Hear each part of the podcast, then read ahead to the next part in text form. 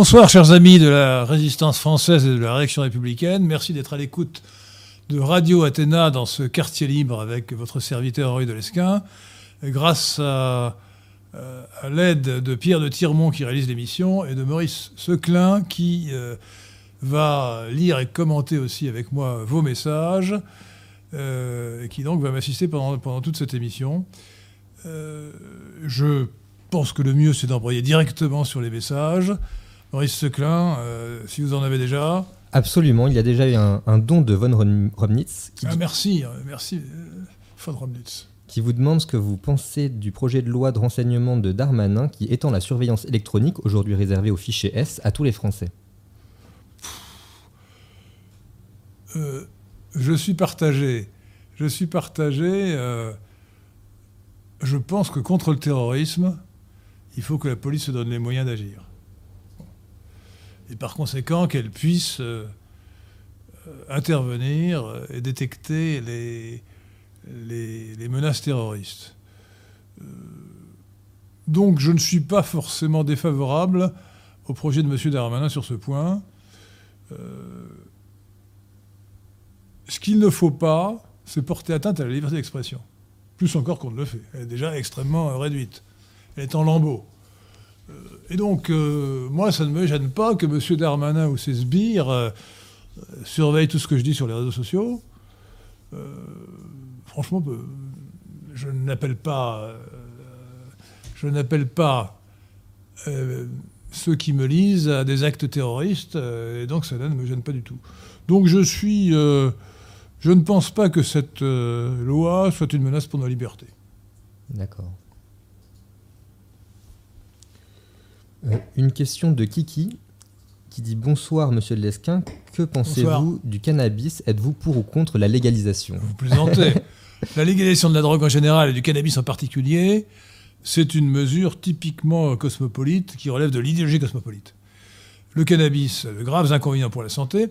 Euh, je, je vous conseille, si vous le retrouvez, de lire l'article, le grand article qui fait pratiquement une page du Monde, euh, des, euh, des psychiatres qui ont euh, analysé le cas du meurtrier de la pauvre Sarah Halimi. Un, Congoïne nommé Traoré, comme beaucoup de Maliens, je ne sais pas s'il est Bambara, Solinké, eh bien, euh, on a dit qu'il était sous l'effet du cannabis immédiat, mais c'est surtout le fait que le cannabis euh, est une cause de la schizophrénie. Euh, Ce qui est sûr, c'est que ce Traoré est un, schizophrène dan- dangereux, un fou furieux, hein, et cela est dû en partie ou peut-être entièrement d'ailleurs, on ne sait pas, à l'effet du cannabis. Donc il ne faut certainement pas autoriser le cannabis. Peut-on l'autoriser pour des raisons médicales si vraiment il était, utile, il était utile dans certains traitements, il ne pouvait pas être remplacé par autre chose? Ça peut se discuter, mais les abus sont évidemment à craindre. Donc non, euh, pas de légalisation du cannabis et euh, ni d'aucune drogue euh, en général. D'ailleurs, je, vais même plus loin. Je suis d'ailleurs partisan, bien que ce soit une mesure impopulaire, messieurs les fumeurs, de l'interdiction du tabac. Alors c'est une drogue qui n'a pas les effets dangereux sur la santé mentale du cannabis, du chanvre indien devrait-on dire en français. Mais euh, c'est très mauvais pour la santé, c'est catastrophique pour la santé. Donc, euh, donc il serait vraiment euh, judicieux d'envisager une interdiction pure et simple du tabac. On répond souvent que justement le- la loi est incohérente puisque deux drogues sont autorisées, le tabac et l'alcool. Alors, le tabac devra, à mon avis, être interdit. Mais il n'a pas, de toute façon, le, le- le tabac a des, des effets mauvais sur la santé et crée une dépendance. Mais il n'a pas les effets euh, sur le psychisme qu'ont les drogues proprement dites. Quant à l'alcool, c'est une question de dose. hein. Euh, et, puis, euh, il y a dans, le vin une qualité gustative extraordinaire. Vous vous rendez compte de ce que représente le vin dans la tradition française, et même dans la tradition occidentale, et pré-occidentale. Donc, il n'est pas question d'interdire le vin. En revanche question de, de- de- de conseiller fortement aux gens de limiter leur consommation d'alcool. D'accord. Vous parliez à l'instant de l'affaire Halimi. Quelqu'un vous demande justement ce que vous en pensez, en particulier du saisissement de la justice israélienne par l'avocat euh, Goldnadel. Je veux pas ce que la justice israélienne a à faire là-dedans, mais ce Goldnadel, ce Goldnadel avec sa tête de khazar, vous savez, avec des pommettes saillantes, qui montrent bien que les Ashkénazes, les juifs Ashkénazes sont en fait des Turcs khazars, euh, c'est un, c'est un Israélien d'apparence française. Hein, euh, bon. Et, la justice israélienne n'avait rien à voir euh, dans l'affaire Alimi. Alors, j'ai beaucoup de choses à dire sur l'affaire Alimi. La première chose, c'est que bah, j'ai beaucoup de compassion pour la malheureuse Sarah Alimi. Euh, la photo qu'on voit dans les journaux est, émouvante. Elle avait, euh, cette, femme, cette dame avait l'air vraiment de quelqu'un de bien et, elle a subi un martyr affreux de, la part de ce, de, ce, de ce congoïde malien Traoré. Première remarque. Deuxième remarque, et il faut le souligner, si elle n'était pas juive, on n'en aurait pas autant parlé. il est vrai que lorsqu'un terroriste ou un, un, halluciné quelconque euh, égorge une Française de sang ou un Français de sang, ça peut susciter une émotion, mais l'émotion ne dure pas aussi longtemps. Là, le fait que, je crois que l'assassinat date de 2017, hein, ah il me semble. Le fait qu'on en parle autant euh, quatre ans après ne s'explique que par un fait incontestable, c'est qu'elle est juive. Et ça, chers amis auditeurs de Radio Ethéna, c'est intolérable qu'il y ait dans les médias, euh, dans l'opinion, une différence selon que la victime soit juive ou selon qu'elle soit française de sang. C'est insupportable. C'est un privilège qui est accordé aux juifs par rapport aux français de sang. Mais réfléchissez, c'est intolérable. Alors dans le cas particulier, j'ai vu notamment sur Facebook toutes sortes de gens qui disaient mais euh, la, Cour de cassation, la justice a, conclu l'irresponsabilité pénale de, Traoré. Euh, c'est un scandale. Mais c'est pas du tout un scandale. Les, les, psychiatres qui relatent dans le détail le cas de cet individu euh, montrent bien que ce type était fou furieux. Un schizophrène fou furieux. D'ailleurs, sa famille ou ses amis avaient appelé la police pour lui demander de, neutraliser Traoré. Il s'est introduit chez Sarah Halimi pour lui demander de l'aide, mais ensuite il a été pris par un coup de folie. Donc il est clair qu'il était irresponsable sur le plan pénal selon la loi actuelle qui dit qu'un fou est irresponsable. Alors je vais dire maintenant quelque chose qui va peut-être choquer les gens, mais tant pis. Sachant que la peine de mort est justifiée pour quelqu'un qui est responsable de ses actes. Un assassin, un meurtrier, mérite la peine de mort. Il faudrait la rétablir. Mais quid, des, des fous furieux qui ont commis de tels actes? On dit irresponsabilité pénale. Enfin, à quoi ça rime de mettre dans un hôpital psychiatrique pendant 40 ans quelqu'un qui est inguérissable, qui est dangereux et qui a commis un acte horrible. Certes, il n'est pas pénalement responsable, mais c'est un danger pour la société. Donc j'estime qu'il devrait y avoir, à côté de la peine proprement dite, la possibilité pour la justice de prononcer pour des fous furieux des mesures d'élimination faudrait les piquer, comme un animal enragé. Voilà. Euh, je, crois que ce serait la sagesse. Ça n'en rime à rien de conserver. Vous vous ce que, ce que peut coûter dans un hôpital psychiatrique un fou furieux qu'il faut encadrer, il faut au moins 10 personnes pour l'encadrer. Donc c'est se ruiner pour, euh, pour garder une bête féroce dans une cage. C'est idiot. C'est idiot. Donc il faut envisager les choses froidement. Il ne faut pas qu'il souffre. Il faut lui faire une piqûre comme on fait un animal. Alors, euh, il y a un autre aspect des choses que je voudrais évoquer, c'est qu'il y a eu tout abattage pour qu'on reconnaisse le caractère antisémite de cet acte.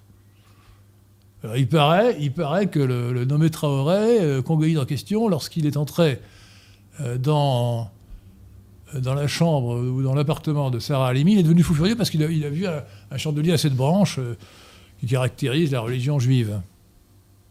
Peut-être, d'abord, comment le sait-on? C'est lui qui l'a raconté, peut-être dans sa folie. Mais ça n'avait strictement aucune importance.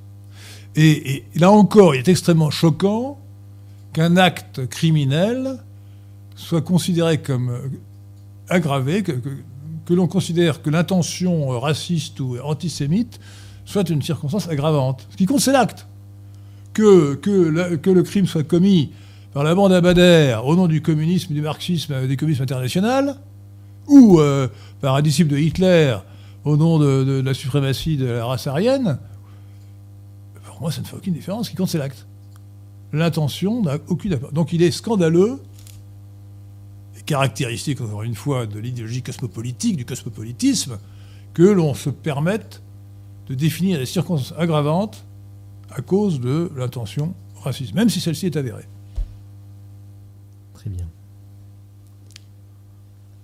Euh, une question de Guy Larieux. Bonjour, monsieur, monsieur, monsieur Lesquin, c'est écrit. Monsieur quoi? Monsieur Lesquin, il est écrit. Ah, euh, ouais, c'est de, Lesquin. Euh, bon, mais Bonjour, monsieur Lesquin. Je, peux, je peux survivre à la décapitation de la particule. que pensez-vous du sociologue Mathieu Boccoté et de toute cette droite antiraciste qui veut mettre sous silence la question raciale? Ah, Boccoté est insupportable. C'est un candole de la, la première bourre. Boccoté est un homme de talent. Euh, mais il est, c'est un candole, c'est-à-dire qu'il est antiraciste. Et donc, euh, ces analyses qui peuvent être parfaites, partiellement justes ne, le sont qu'à moitié finalement euh, induisent euh, les gens en erreur. Il est, il est contre la société multiculturelle, mais il est pour la société multiraciale. Donc c'est un faussaire. et il faut dénoncer ces faux semblants, ces mensonges et ces tromperies. Et il fait illusion, parce qu'il a l'air d'aller dans le bon sens. D'ailleurs, euh, ce boc côté avait dit pique-pente de Trump, ce qui me paraît euh, caractéristique d'un candole de la première bourre. Volonté de se faire bien voir, quoi. Ah, détestable. Euh, alors, le pseudonyme Deux étendards donne 10 euros, merci à lui. Merci. Kevin E vous demande Sommes-nous dans une sorte de dictature? Ah ben, nous sommes, Alors, je préfère le terme de tyrannie. Parce que la dictature qui nous vient des Romains peut, dans certaines circonstances, euh, être justifiée. Par exemple, nous avons l'article 16 euh, dans la Constitution de 1958, euh, ou de 1959 plutôt, qui, qui permet au chef de l'État, lorsqu'il y a des circonstances exceptionnelles, de, de, suspendre le fonctionnement normal des institutions pour avoir tous les pouvoirs, pour réunir dans ses mains tous les pouvoirs. Donc il faut parler de tyrannie. Nous sommes, depuis le 12 mars 2020, dans une tyrannie sanitaire. Scandaleuse La première déclaration de Macron, 12 mars 2020, parce qu'il avait été affolé par les, vaticinations du charlatan Neil Ferguson, qui annonçait 400 000 morts en France, euh, à cause de la grippe de Wuhan, euh, ça a été de fermer les écoles, 12 mars 2020, et d'interdire de visiter les vieillards et les mourants c'est monstrueux, mais c'est monstrueux. Je l'ai déjà dit à cette antenne, mais je le répète. Euh, ma, belle-mère, la, mère de ma femme, est morte le 10 avril 2020, euh, sans avoir vu ses enfants depuis plus d'un mois. Elle est morte dans l'isolement total. Ma femme l'a appelé quatre jours avant sa mort, ou trois jours avant sa mort, et elle lui a dit Mais pourquoi ne venez-vous plus me voir? Alors ma femme a essayé de lui expliquer le confinement ou les, mesures d'interdiction. Elle n'a pas très bien compris, mais elle a compris qu'elle ne verrait pas ses enfants avant, un certain temps. Et elle a dit cette phrase terrible Dans ces conditions, je n'ai plus de raison de vivre. Trois jours après, elle était morte. C'est horrible. Donc ça, c'est dû à ce salopard de Macron. Les enfants de ma belle-mère n'ont pas pu la voir sur son lit de mort. Ils n'ont pas pu assister à la mise en bière. C'est scandaleux. Ça, c'est du Macron. Rien que pour ça, et je passe, sur l'ensemble des mesures tyranniques. Euh, si vous voulez, on sait maintenant, par exemple, on le, sait, depuis longtemps, le masque ne sert jamais à rien, mais en tout cas, ce qui est sûr et certain et non discuté, c'est qu'à l'air libre, il ne sert à rien. Dans la rue, ça ne sert à rien. Bon. Et pourtant, regardez tous ces Parisiens, euh, puisque nous sommes à Paris, qui se tous avec un masque jusqu'aux yeux, ça ne sert à rien. Rien, rien. Même pour les chirurgiens, la littérature montre que c'est pas forcément très utile ça ne euh, rien à la contamination des, euh, euh, gens. Pour les chirurgiens, donc, en réalité, le, masque est une, est une ânerie. C'est un baillon et une muselière, mais c'est une façon d'obliger les gens à la soumission. Euh, et on pourrait continuer longtemps. Donc le, confinement, le confinement ne sert à rien. Euh, et c'est même d'ailleurs, je crois que c'était en mars, hein, lorsque le crétin des Pyrénées, j'ai nommé Jean Castex, a annoncé le nouveau confinement ou les nouvelles modalités du confinement, je ne sais plus. Il y a eu cette phrase extraordinaire, je cite de mémoire, on sait maintenant, a dit Castex, on sait maintenant qu'on se contamine davantage chez soi qu'à l'air libre. Et c'est pour ça qu'il a porté de 1 à 10 km la, permission de sortie. Je, voudrais d'abord que cette phrase devrait être mémorable. D'abord, il a dit on sait maintenant, en mars 2021. On le savait depuis toujours, on l'a toujours dit. Tous les gens un peu, un peu sensés l'ont dit. Bon. Même Véran. Même Véran l'avait dit avant, avant, le, 16 mars euh, de, 2020 et avant l'annonce du confinement. Euh, mais d'autre part, puisque, selon Castex lui-même, euh, ça n'est pas dehors que l'on se contamine, c'est bien la preuve que le confinement est mauvais. Il faudrait une obligation. Annoncer le confinement alors qu'on explique pourquoi le confinement est mauvais, ça prouve que ce type est plus que crétin.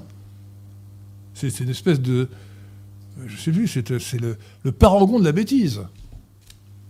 Et voilà comment on dit un Premier ministre. Euh, monsieur Deux Étendards demande Bonsoir, monsieur de Lesquin. Pensez-vous que les lettres classiques soient indispensables à la formation de nos élèves et de nos élites? Oui, oui, je pense que les lettres classiques sont euh, oui, indispensables. Elles sont, elles sont à compléter par un enseignement scientifique minimum, euh, les mathématiques qui me paraissent une, école de la pensée précieuse. Et là, évidemment, je, je, prêche en quelque sorte pour ma paroisse, pour ma lointaine paroisse, mon ancienne paroisse, puisque j'étais un grand passionné de mathématiques. Mais oui, euh, les lettres classiques, euh, enfin les lettres classiques, précisons. Il faut apprendre les grands auteurs. Et d'abord, les grands auteurs euh, classiques, justement, du XVIIe siècle, Racine, Corneille et les autres. Vous connaissez la, formule mnémotechnique Pour euh, les grands auteurs du XVIIe Oui. Euh, attendez, c'est Corneille, Boileau, de la, Fontaine, de la Fontaine Molière, assis sur les racines de la bruyère. La Fontaine Molière existe réellement à Paris, entre parenthèses. Hein. Oui. Elle, doit, elle, doit, être rue de Richelieu, il me semble. Euh, et donc, oui, voilà, les auteurs classiques, et ensuite, bien sûr, euh, on peut continuer avec des, auteurs euh, du XVIIIe et du XIXe siècle. Il faut, il faut connaître la littérature française. Alors ensuite, oui, l'enseignement du latin et du grec. Je pense maintenant qu'il faut privilégier l'enseignement du grec par rapport à l'enseignement du latin parce que la culture grecque est très supérieure à la culture, romaine, que la culture latine est en réalité surestimée. Et puis, euh, j'avoue, j'ai une raison euh, que tous les Français devraient avoir, euh, d'avoir des réticences pour la culture purement latine. C'est ce que j'appellerais le populicide oublié. On ne sait pas que Jules César, entre moins 58 et moins 51 avant Jésus-Christ, donc pendant 8 ans, la durée de la guerre des Gaules, a exterminé, enfin que les armées de Jules César ont exterminé un million de Gaulois. Sur une population qui devait être à l'époque de 10 millions à 15 millions. Ça fait à peu près 6 millions aujourd'hui, vous voyez. Rapporter la population, 6 millions. C'est beaucoup. Un million de Gaulois. Alors, certains sont morts sans descendance, mais il est évident qu'une partie de ces, gens qui ont été exterminés par Jules César ont laissé la descendance et que ce sont nos ancêtres. Nous sommes, euh, nous Français, des Gaulois à 95%. Les Francs n'ont apporté que 2 ou 3% hein, de, notre fonds génétique. Donc nous sommes, nous Français, les descendants des victimes du, populicide. Je préfère ce terme à celui de génocide. Euh, et donc j'aimerais maintenant que tout Français qui commence à, célébrer la grandeur de Rome se dise Rome a exterminé mes ancêtres. Je compte faire d'ailleurs un article sur le sujet, avec euh, une uchronie. Est-ce que j'ai découvert ça en, lisant le, numéro du Figaro Histoire de décembre 2019, janvier 2020 Vercingétorix aurait pu gagner à Alésia. Parce qu'il se trouve que l'armée de secours gauloise, qui, qui prenait donc à revers l'armée romaine, Vercingétorix était dans Alésia, cerné par les Romains. Et une armée de secours gauloise de 150 000 personnes est arrivée.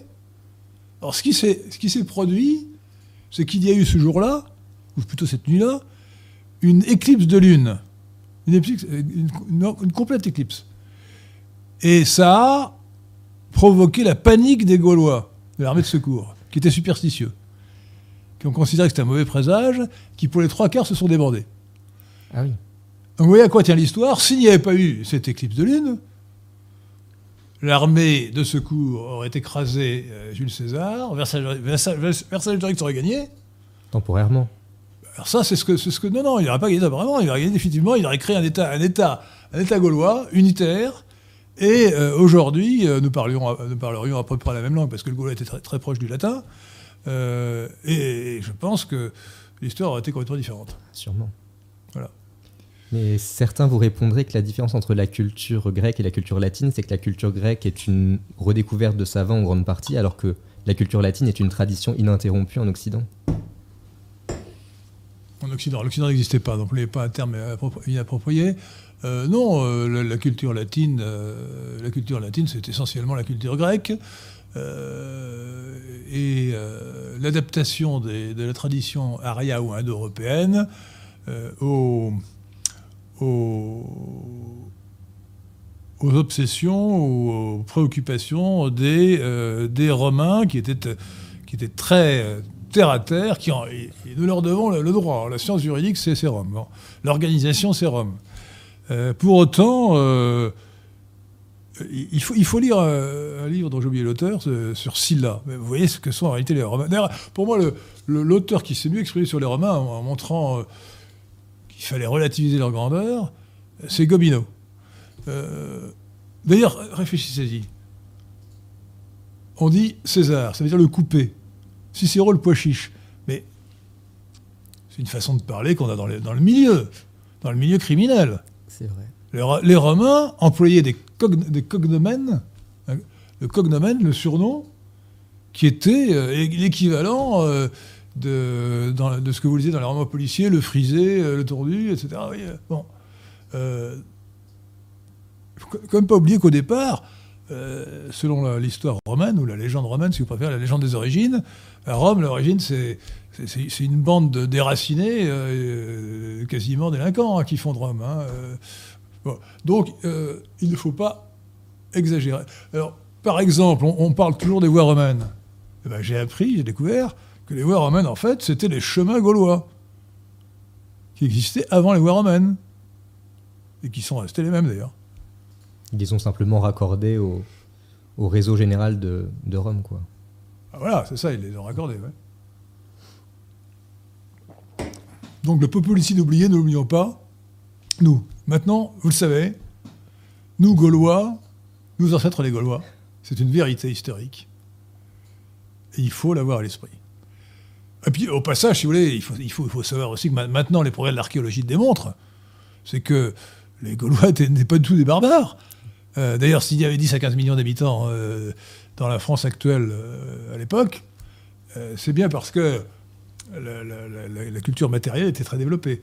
Et puis, je pourrais aussi parler de la culture des druides, qui ont été obligés de s'exiler en Irlande pour éviter le massacre après l'interdiction du druidisme en 48 euh, en 48 euh, après Jésus-Christ, qui était très, très, très élaboré. ED euh, e vous demande que pensez-vous de la pétition des militaires? Beaucoup de bien. Beaucoup de bien. J'étais très étonné que Martin Beltier fasse des réserves sur le sujet. J'ai vu, ça sur Facebook. Écoutez, bon, au départ, il y a un paragraphe sur les Français de toutes origines, de toutes races, de toutes couleurs qui, me, qui était inutile et démagogique. Mais pour le reste, la dénonciation de la situation de la France, qui est faite dans cette tribune, est excellente. Et je l'approuve complètement. D'ailleurs, elle est signée par euh, Antoine Martinez et le général Picmal, euh, qui sont des gens très bien. Euh, Maxence de Touraine demande Monsieur, en dépit de votre lavage de main coutumier, vous avez attrapé la grippe de Wuhan. Comment l'expliquer? Eh ben, Écoutez, l'explication la plus probable, c'est que je n'ai pas appliqué une précaution qu'il faut vraiment appliquer si on veut éviter toute contamination de n'importe quelle maladie, c'est sans. J'ai continué à embrasser, à embrasser euh, ma femme, euh, mes enfants, mes petits-enfants, euh, et, mes amis, eux, mes amis femmes, comme, comme, par, comme. Et, et honnêtement, c'est probablement encore plus, co- encore plus contaminant que, que les mains.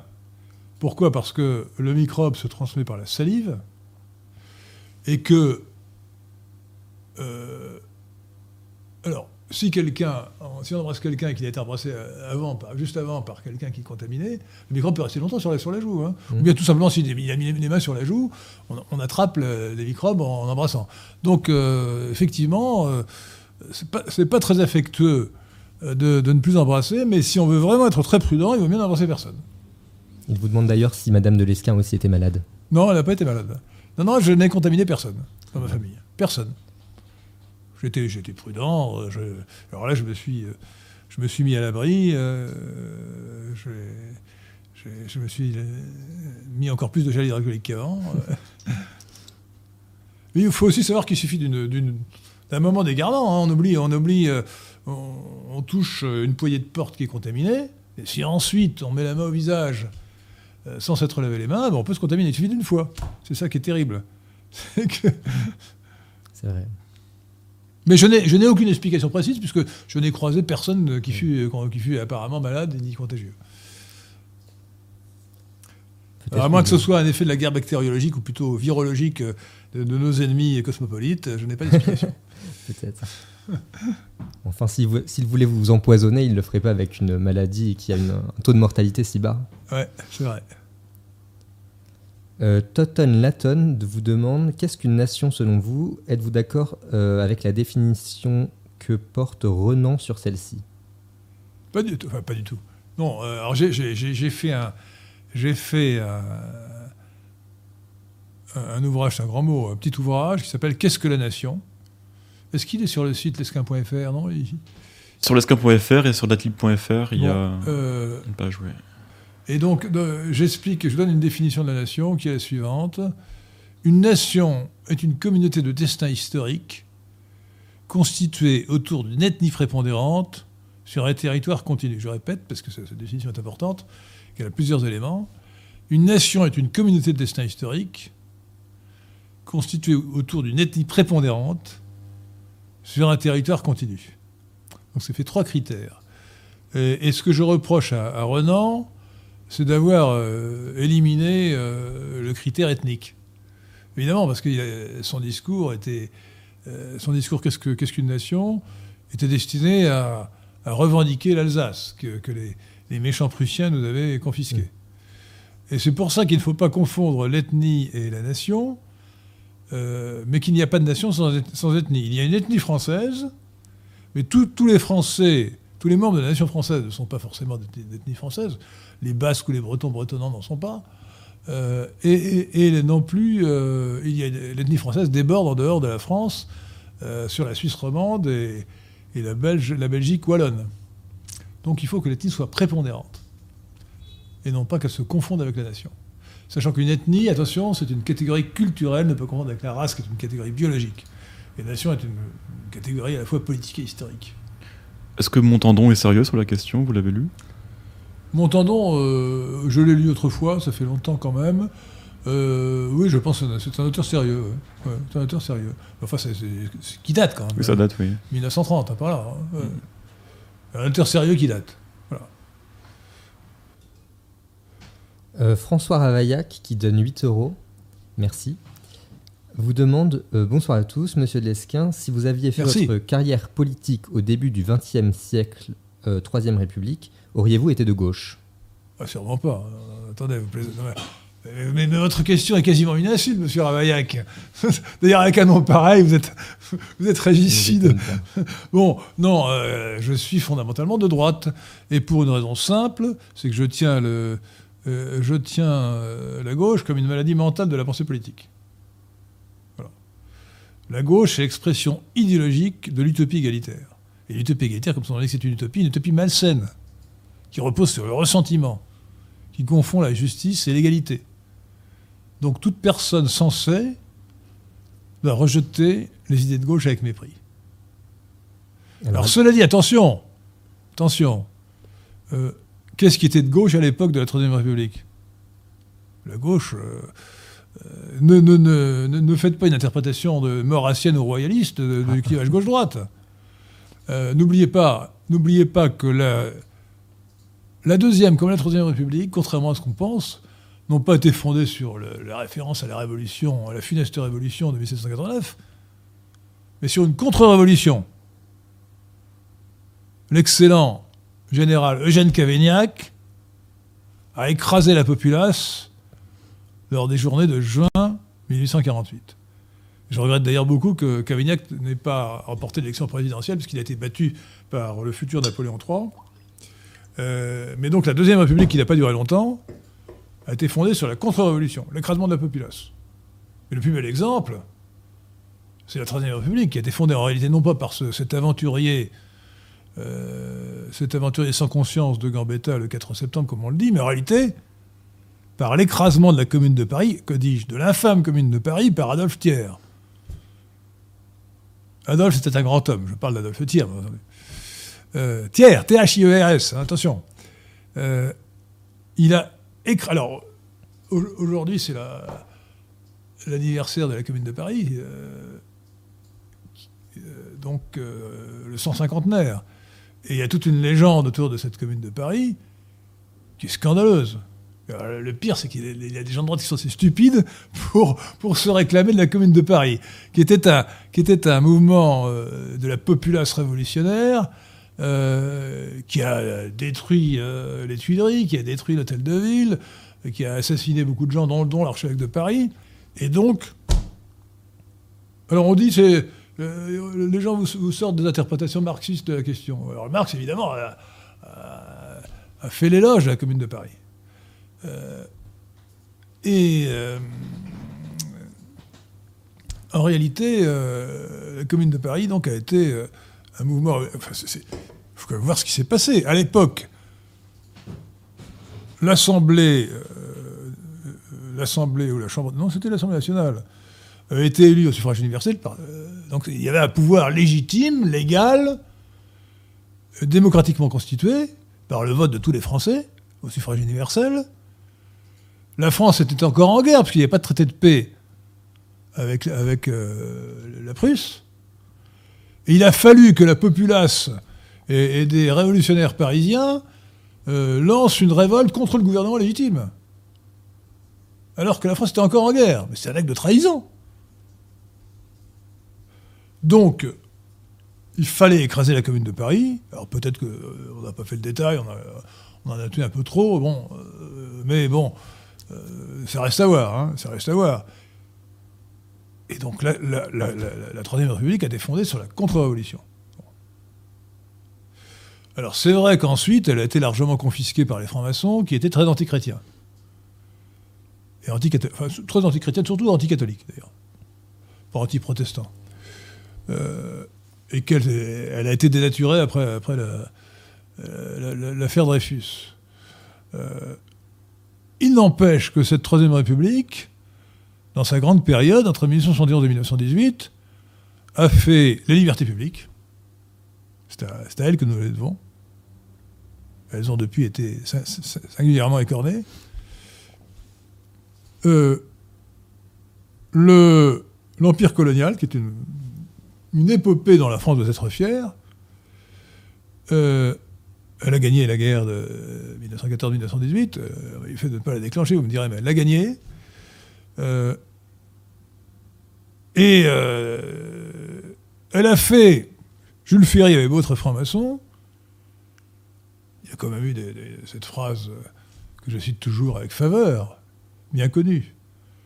Vous trouverez d'ailleurs sur le site lesquin.fr le, le, la citation complète. Mais il a dit, en résumé, les races supérieures ont le droit et le devoir de civiliser les races inférieures. C'est beau ça montre que la colonisation était, un dessin euh, humaniste, de civilisation. Nous avons civilisé des peuples primitifs. C'est un fait. Euh, enfin, c'est surtout vrai pour l'Afrique noire. Les, Vietnamiens étaient un peu moins, les Indochinois étaient un peu moins primitifs que les autres. Euh, donc, et puis, l'école laïque a été constituée évidemment pour contrebattre euh, l'enseignement religieux, mais il n'empêche que l'élargissement de l'enseignement à tous les Français a été un progrès, et que les instructions données par Jules Ferry aux instituteurs mériteraient d'être répétées aujourd'hui.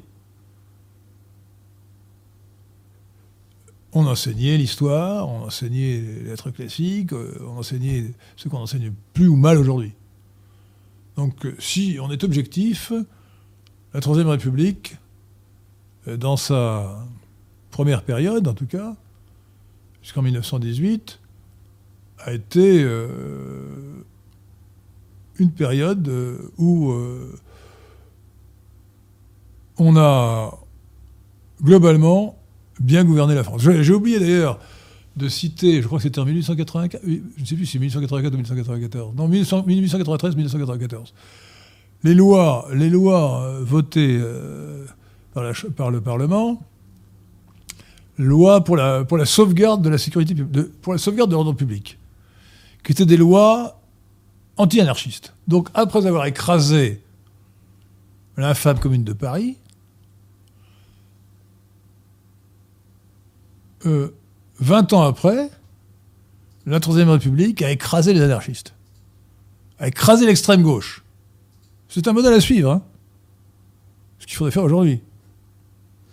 Franchement, euh, classer, classer globalement la Troisième République gauche me paraît euh, une vision bornée de royalistes bornés. Oui, mais à l'échelle du spectre politique de l'époque, ils étaient tout de même à gauche, ces hommes, ces gouvernants. Pas tous. Pas tous. Pas, pas- pas tous. Euh, Godefroy Cavaignac, euh, Méline n'était pas du tout. euh, li- lisez le, livre, de- le beau livre d'Adrien Abosy sur l'affaire Dreyfus, où il démontre la culpabilité de Dreyfus. Vous verrez que non, il y avait des gens de gauche. Clémenceau était un type de gauche. Jules Ferry était un type de droite, tout franc-maçon qu'il était. À l'époque, à l'époque, aujourd'hui les francs-maçons sont, sont pratiquement tous cosmopolites. C'est pas vrai à l'époque. Paul Doumer, j'ai souvent cité les, propos de Paul Doumer.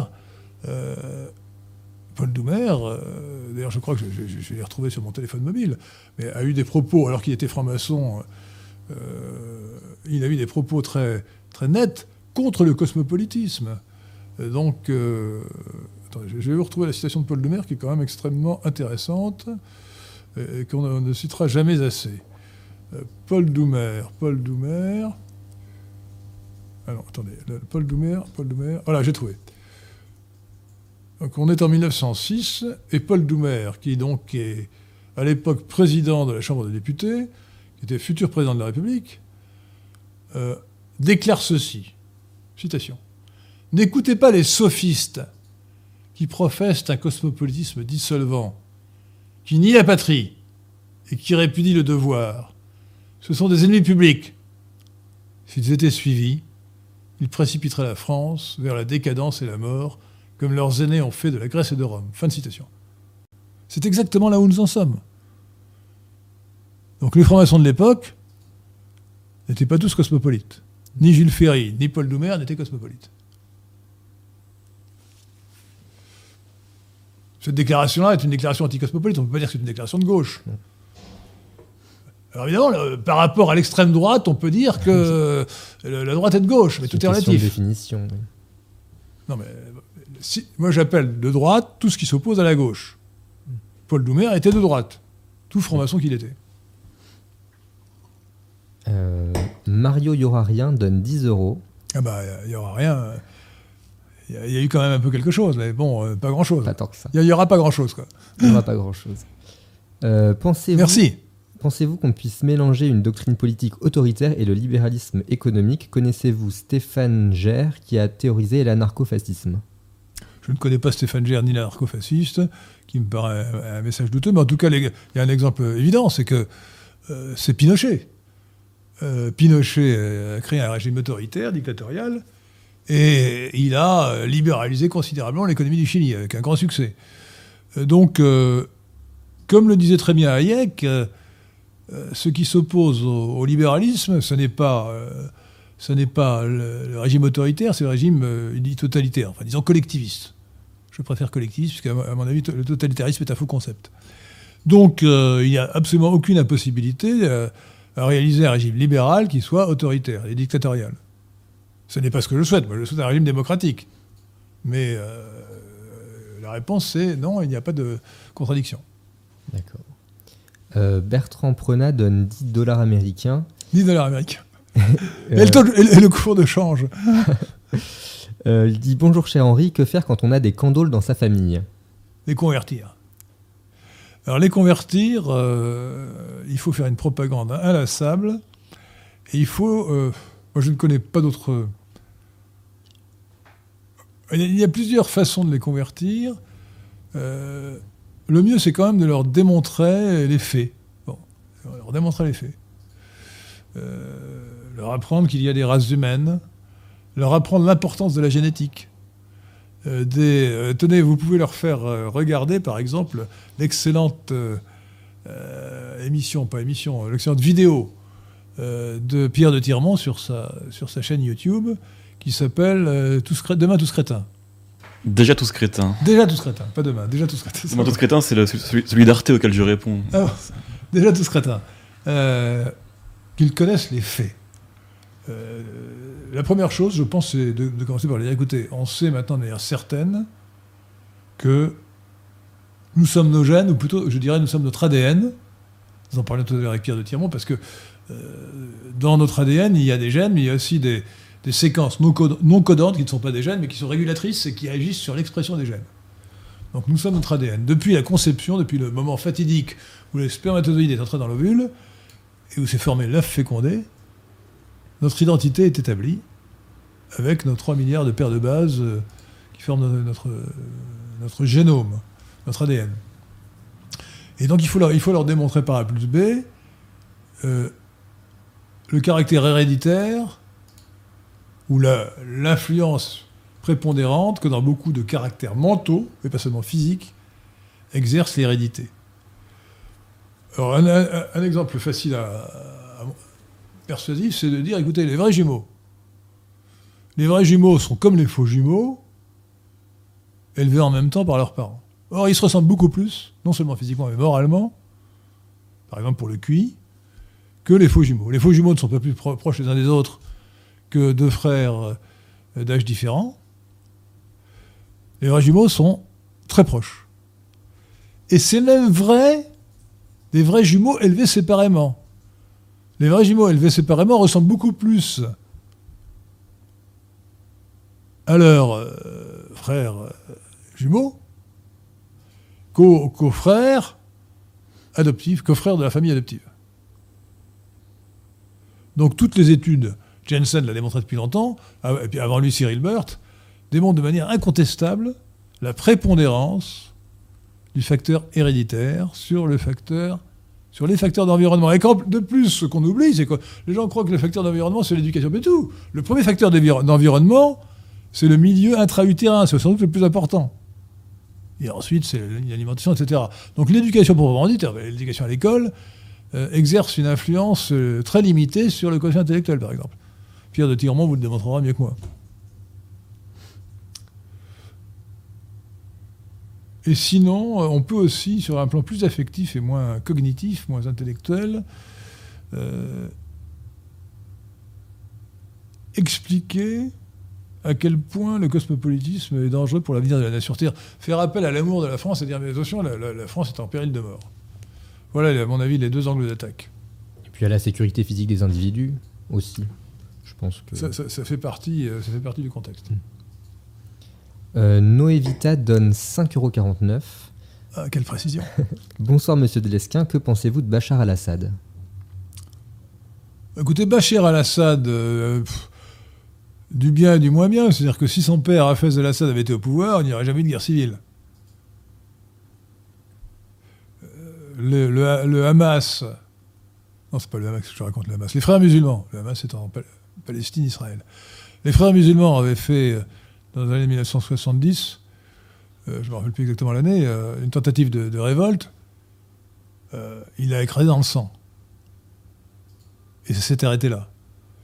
si Bachir al-Assad avait eu la fermeté de, de son père, il n'y aurait jamais eu de guerre civile. Et le pays a quand même été dévasté par cette guerre civile. Alors, euh, il a quand même réussi, euh, grâce à l'appui d'une part de l'Iran, d'autre part de la Russie, à se maintenir au pouvoir et surtout à garder, euh, non pas l'intégrité du pays, qui n'est pas encore tout à fait établie, ou rétablie plutôt, mais à garder la structure du pouvoir et à empêcher la Syrie de tomber aux mains des islamistes. Euh, le, la Syrie est un pays en majorité, en majorité euh, musulmane sunnite, mais le pouvoir, depuis les années 1950, est tenu par la minorité alawite, qui sont des chiites euh, très particuliers, hein, pas vraiment musulmans en réalité, qui forment 15% de la population. Euh, mais c'est ce qui permet le respect des minorités. Les chrétiens euh, ou les chiites euh, classiques du Haut-Décima, comme en Iran, euh, sont libres de leurs croyances en Syrie grâce à cette volonté des alaouites au pouvoir d'établir la laïcité. Donc il faut soutenir, il faut soutenir Bachar al-Assad euh, contre ses ennemis. Très bien. Euh, Salter donne 5 euros Merci. Et demande Xavier Bertrand est-il le candidat le plus dangereux pour 2022 Écoutez, euh, s'il y avait un, un second tour entre euh, Macron et Xavier Bertrand, euh, il faudrait voter pour Xavier Bertrand. Il faut dire et répéter TSM, ce qui veut dire Tout sauf Macron. bravo, vous avez gagné. TSM, tout sauf Macron. Donc, euh, Xavier Bertrand est un cosmopolite, pas un cando, le minimum, franc-maçon d'ailleurs, tendance cosmopolite, bien sûr, comme aujourd'hui quasiment tous les francs-maçons. Je me demande d'ailleurs pourquoi il a eu un certain, il a apparemment, selon les sondages, un certain succès dans l'opinion, parce qu'il ne représente rien. Euh, je ne vois pas quel titre on lui trouve en particulier. Bon, il, a- il a- il est, il est président de la région euh, Nord. Comment s'appelle-t-elle d'ailleurs la région Nord Euh, Haute-France, actuellement. Haute-France maintenant, Haute- Haute-France. Haute-France. bon. Et je ne sais pas s'il aurait euh, des chances d'arriver au second tour.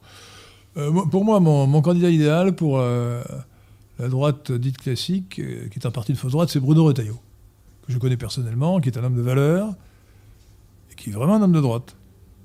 Pas- ce qui n'est pas le cas de Xavier Bertrand. Euh, Pelot Denbon donne 5 euros. Merci.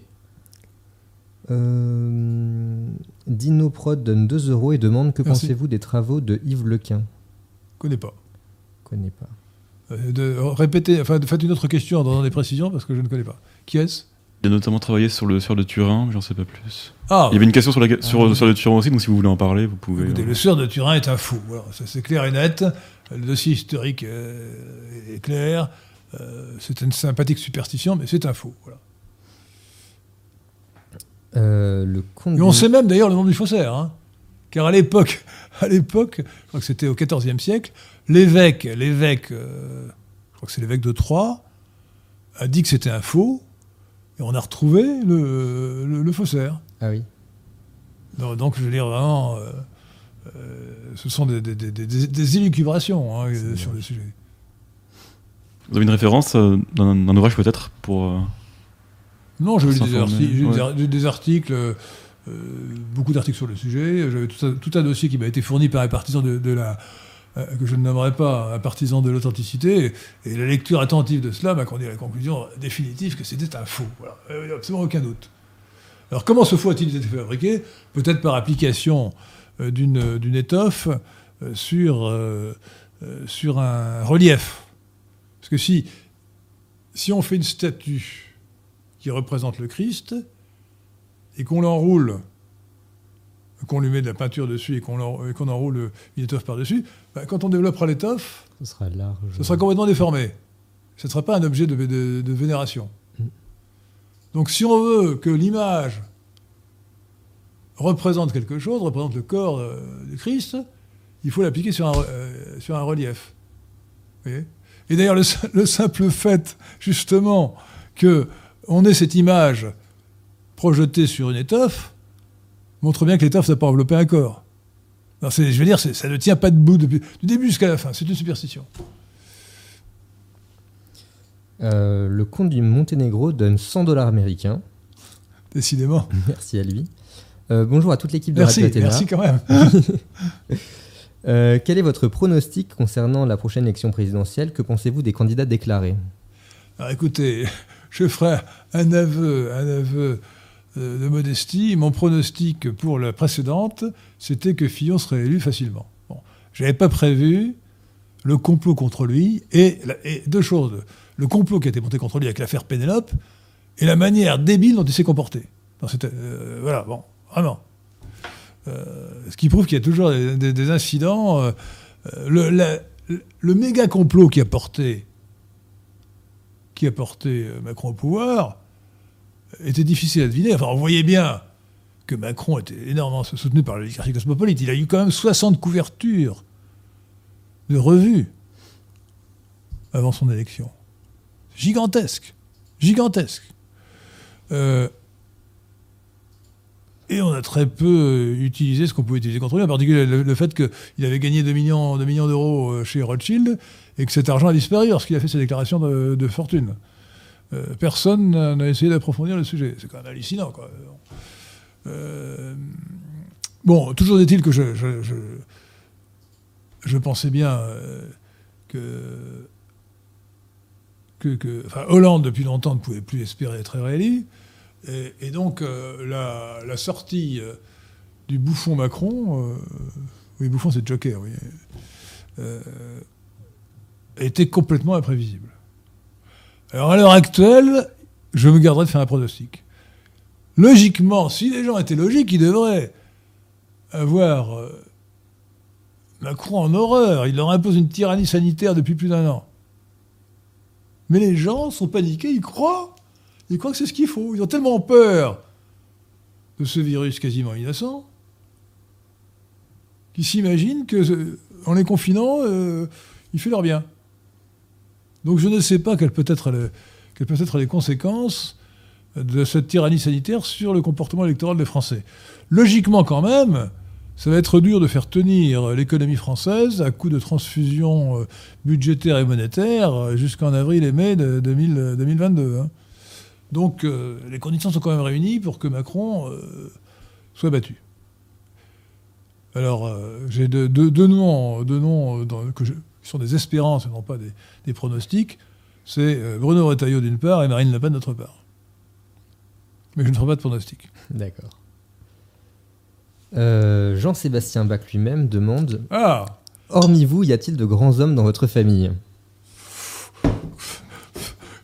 Vous êtes trop, trop aimable, cher ami. Ou un peu moqueur. Écoutez, euh, ma famille a toujours servi la France sous les drapeaux, euh, beaucoup dans, dans l'armée, euh, avec courage et honneur. Voilà, c'est ça.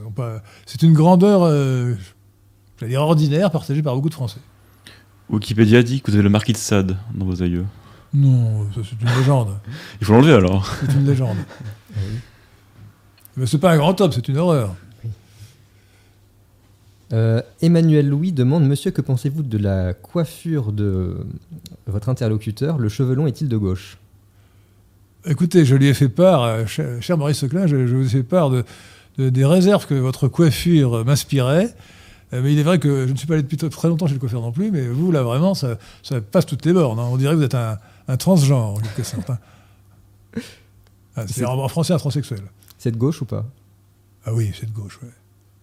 Non, remarquez, ça peut se discuter, parce qu'il y a aussi une tradition mousquetaire, etc. Enfin, non, vous n'avez pas vraiment une tête de gauche, honnêtement. Objectivement. euh, C'est un beau compliment, merci. non, non, euh, vous n'avez pas une tête de gauche, je ne pense pas. Qu'en pensez-vous, Pierre de Tirement D'accord, il y a une tradition euh, Oui, une tradition euh, un peu lointaine, certes. mais- euh, aux cheveux longs, la tignasse. euh, Il me faut une épée.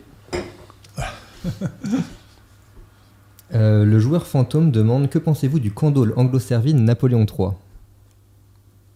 beaucoup de mal. Franchement, euh, Napoléon III a été une catastrophe absolue. Euh, ça s'est terminé à Sedan. c'est terminé à Sedan. Il a fait la guerre de Crimée dans l'intérêt des Anglais, où des milliers et des milliers de Français sont morts, alors que nous n'avions aucun intérêt à combattre la Russie. Il a fait l'expédition de, euh, de- du Mexique, qui était une pantalonnade. Euh, alors, il a, il a contribué à l'unité italienne. Est-ce que c'était l'intérêt de la France de faire l'unité italienne, entre parenthèses?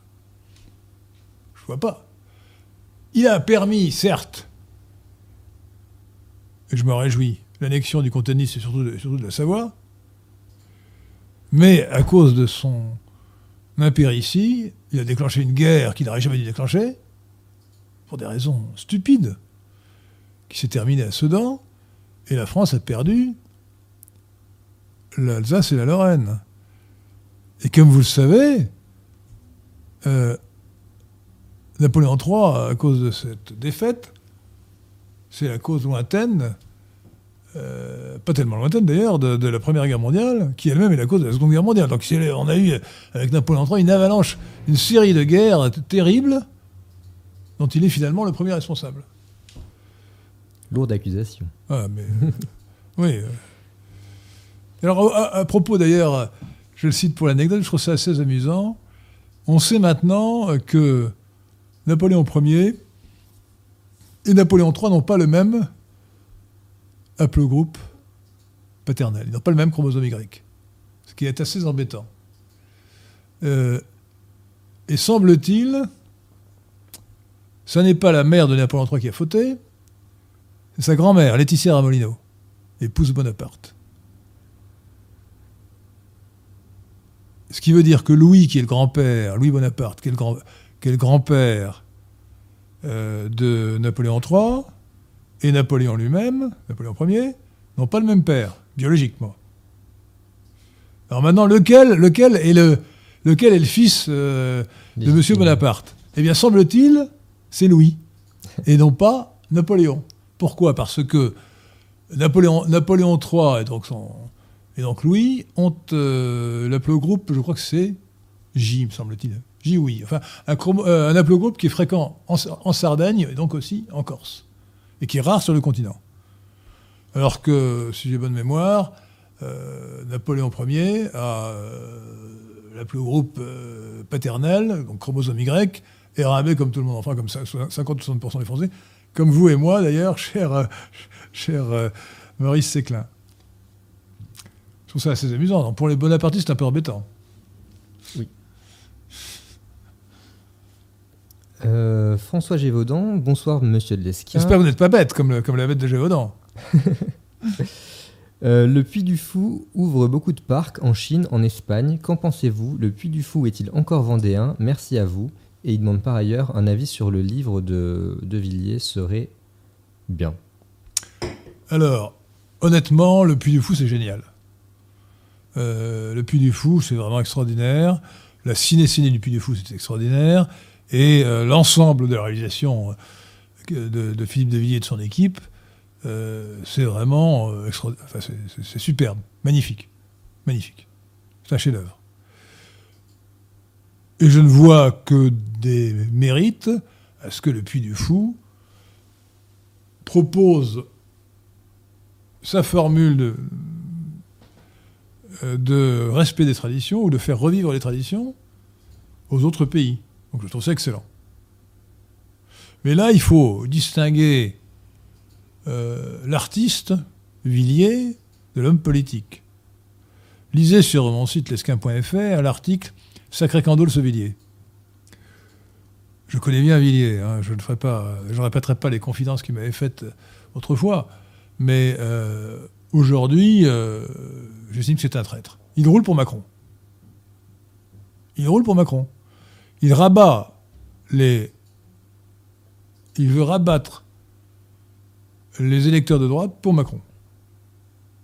Alors qu'il sait très bien à quoi s'en tenir sur le, fond. Alors comment fait Il a écrit un livre, je n'ai pas lu le livre, j'ai lu le résumé ou la présentation dans le Figaro Magazine. Euh, et j'ai bien compris. Au lieu d'attaquer Macron lui-même, évidemment il le critique un peu, Euh, il le met dans la série calamiteuse qui commence avec Giscard d'Estaing, qui en fait commence avec Pompidou, mais il l'a fait commencer avec, Giscard d'Estaing. Ce qui relativise, ce qui occulte les responsabilités de Macron.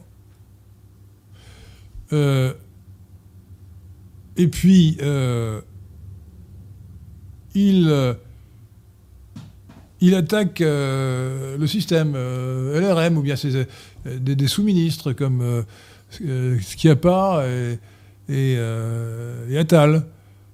Euh, mais sur Macron lui-même, il est très discret. Et dans cet article du Figaro Magazine, il dit, à propos de Macron, qu'il est le seul homme politique qu'il ait reçu au Puy du Fou qui ait compris la spiritualité du, la spiritualité du Puy du Fou. Alors ça, on est vraiment dans la posture totale. Donc je dis, Villiers est un traître qui roule pour Macron. Non seulement c'est un cordon, mais c'est un traître. Et comme je l'ai écrit dans cet article, que je ne saurais trop vous conseiller, comme de, conseiller, d'ailleurs de consulter lesquin.fr et natlib.fr, Villiers, Philippe de Villiers, a le visage d'un traître, il a l'âme d'un traître, c'est un traître. Euh, Monsieur Cosmopolitique donne 5 francs suisses. Euh, bravo, cosmopolitique. Euh, il, demande C'est de la provocation. il demande que pensez-vous des crypto-monnaies, Bitcoin, Ethe- Ethereum, etc. Écoutez, je n'ai pas totalement euh, formé mon idée sur la question, euh, mais je suis quand même à peu près convaincu que euh, de la réponse que je ferai quand j'aurai davantage étudié la question. La question, la question c'est de savoir si le Bitcoin ou les autres crypto-monnaies, c'est de l'or ou du Ponzi. Je pense que c'est du Ponzi. C'est-à-dire que tout cela va un jour s'effondrer. Euh, Bien sûr, euh, la crypto-monnaie, par définition, ne repose sur aucun actif réel. Euh, et donc, quand on achète de la crypto-monnaie, des bitcoins, c'est dans l'espoir qu'ensuite on pourra le revendre plus cher à d'autres qui arriveront après. Et qui joue le rôle de Ponzi ou de Madoff dans la crypto-monnaie? Ce sont les mineurs. Les mineurs, ceux qui font fonctionner. Et alors, euh, c'est en particulier, euh, flagrant pour euh, le Bitcoin, c'est que les mineurs se rémunèrent par l'arrivée constante des gogos qui achètent des crypto-monnaies. Mais non seulement ils, doivent avoir un revenu, mais ils doivent couvrir leur prix de revient. Or, le coût de fonctionnement du Bitcoin est hallucinant. Globalement, les crypto-monnaies consomment rien qu'en électricité la puissance de 4 centrales nucléaires de 800 MW. Vous vous rendez compte? Et le Bitcoin, à lui tout seul, consomme l'électricité de d'une centrale nucléaire de 800 MW. Ce que je dis euh, n'est- pas douteux, hein, ça ne fait aucun doute. Euh, Renseignez-vous si vous ne me croyez pas, mais je, je- je- bon. Et, donc ça ne peut fonctionner que parce qu'il y a constamment un afflux, comme dans une pyramide de Ponzi. Euh, donc voilà, je, ne pense pas que ce, euh, que, ce système puisse durer indéfiniment, bien qu'il euh, peut durer. euh, la priori Madoff a duré pendant 20 ans, hein, donc ça peut durer encore un certain, un certain nombre d'années.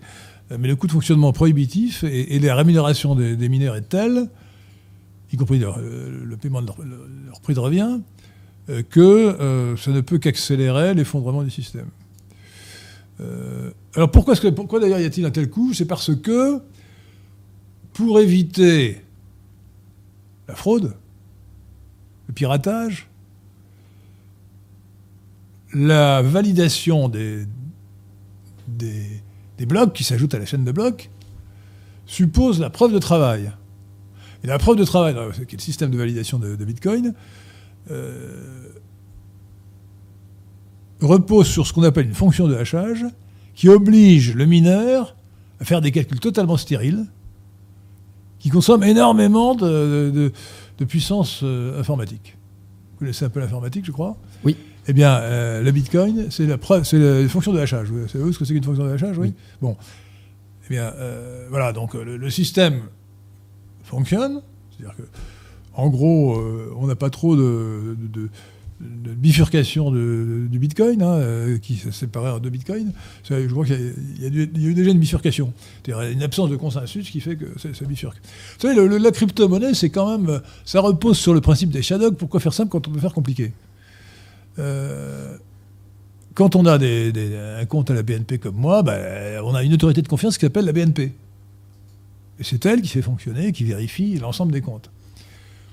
Le système des bitcoins, euh, des, crypto-monnaies, repose sur une notion plus générale qui est la, technique, euh, la technique des registres distribués. C'est-à-dire qu'au lieu qu'il y ait un registre quelque part, à la BNP par exemple, avec une autorité de confiance, tout le monde peut euh, reproduire chez lui, sur son ordinateur, le, le- registre qui définit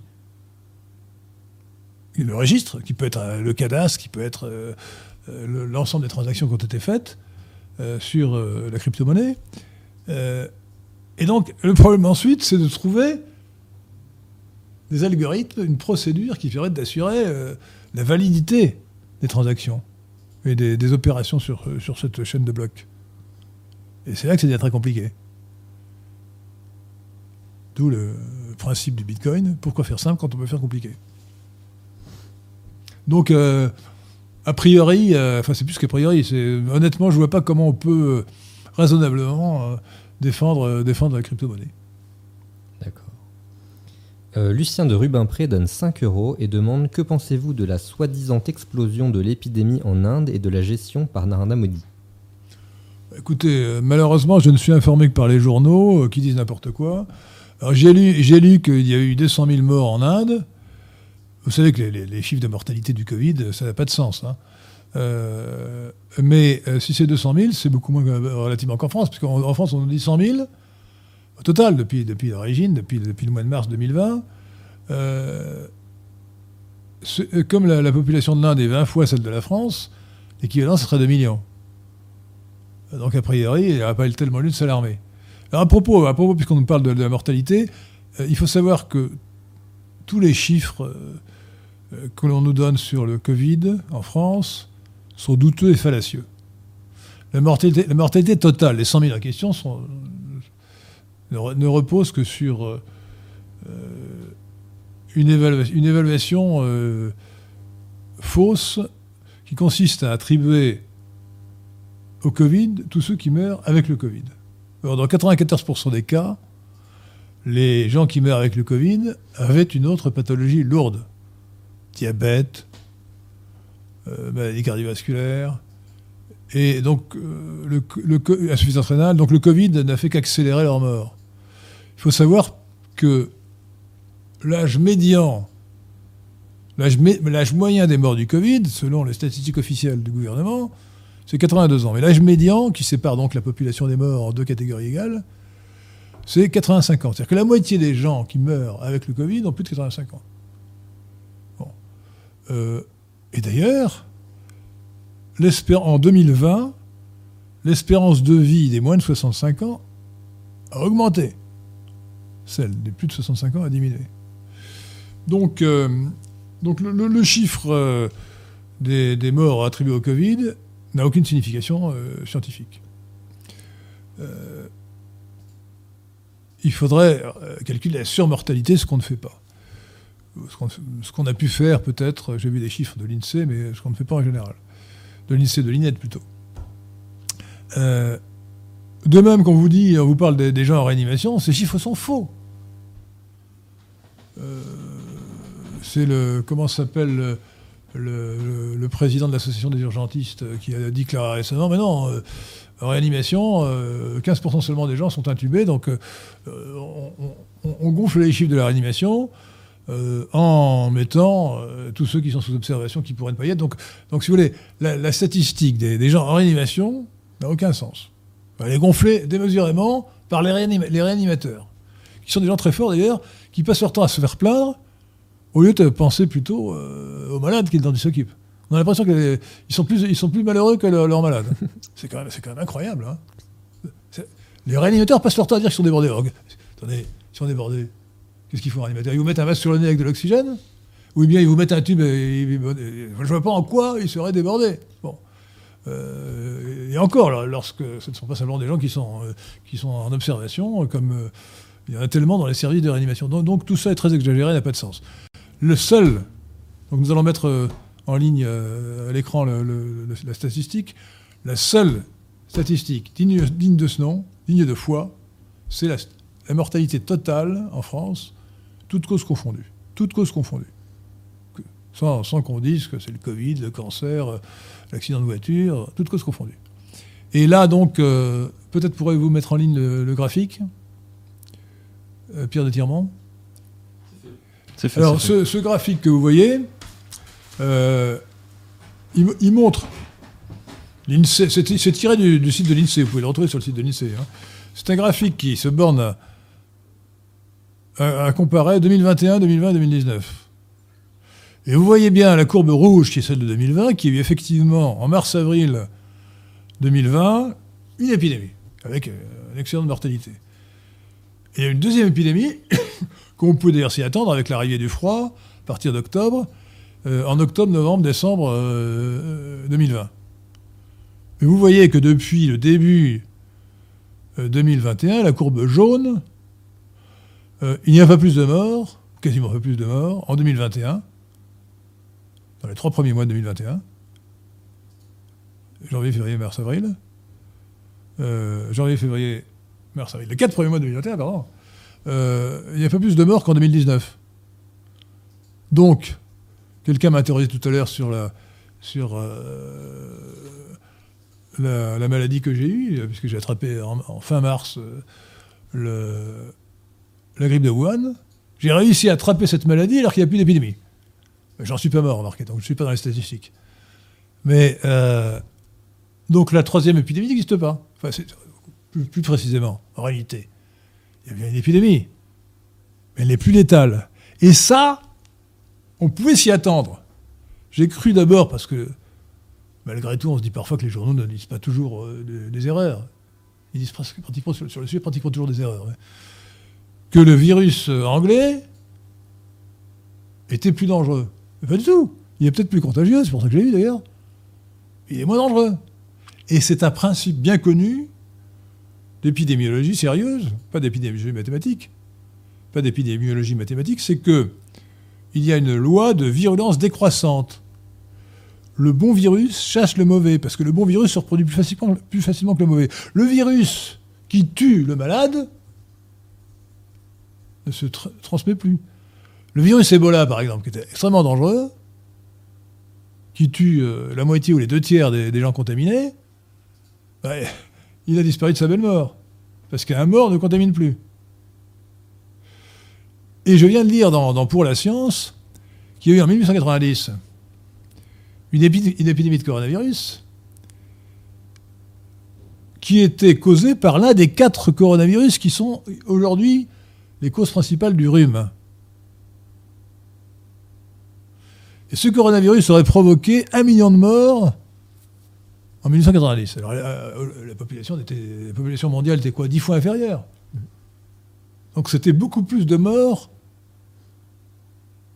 que ce coronavirus, ce coronavirus Principalement à quel endroit? Pardon? Par- Principalement à quel endroit Ah, les morts? L'article ne le dit pas, dans le monde entier. Dans le monde entier. Euh, dans le monde entier. Donc, euh, euh, donc c'est clair. Ce coronavirus nouveau, le cinquième, le SARS-CoV-2, va toujours être avec nous. Il va devenir endémique. Mais dans quelques années ou dans quelques mois, je ne sais pas, il sera un rhume. Parce que le rhume, le virus du rhume, il est très malin il ne rend pas les gens très malades. Donc les gens continuent à sortir. Ils peuvent contaminer les autres. En plus, il, il fait tousser. Alors ça, c'est formidable. Quand on tousse, on projette ces postillons à 10 mètres. Euh, si on ne met pas la main sur la bouche comme il faut faire quand on est bien élevé. Et comme vous le faites, bien sûr, euh, Maurice Seclin. Euh, donc, donc le, virus du rhume se reproduit, se diffuse très rapidement grâce, grâce justement à son innocuité relative. Donc l'avenir du coronavirus nouveau, le SARS-CoV-2, c'est d'être le cinquième coronavirus du rhume. Il n'y a que des coronavirus dans le rhume Non, non. Non. Non, non. bah, regardez sur Wikipédia, vous verrez, rhume. euh, il, y a de- il y a plusieurs euh, coronavirus, mais il y a d'autres virus euh, qui causent le rhume. Je crois même qu'il y a des bactéries d'ailleurs qui causent le rhume. Possible. Bon, regardez, tapez rhume Wikipédia, vous aurez, vous aurez tous les éléments. Mais il y a quatre coronavirus, c'est ce qui nous intéresse. D'accord. Joc 11 donne 100, euh, 1000 forains hongrois, et ce qui doit valoir 3 euros, j'ai regardé. Ah bah écoutez là, franchement, hein, vous pourriez faire un effort. hein. C'est plus impressionnant. Ah oui Pensez-vous comme De Gaulle qu'il aurait fallu privilégier l'immigration nordique après 1945 pour compenser avec les Méditerranéens et les Orientaux? Oui, De Gaulle avait fait une circulaire dans ce sens. Écoutez, moi je ne suis pas partisan d'opposer euh, les sous-races de la race caucasoïde les unes aux autres. Bon. Vous savez que, alors ça c'est un point important d'ailleurs que qui n'est pas établi euh, scientifiquement depuis très longtemps, hein, mais qui est maintenant bien établi. Euh, on sait qu'il y a maintenant dans, la population française, je parle des Français de sang, hein, pas des immigrés, euh, comme dans celle des autres pays d'Europe occidentale, trois composantes. Trois composantes. La première, ce sont les chasseurs-cueilleurs dits de Cro-Magnon, qui sont arrivés il y a 30 000 ans et qui ont exterminé l'homme de Néandertal. Populicide oublié aussi.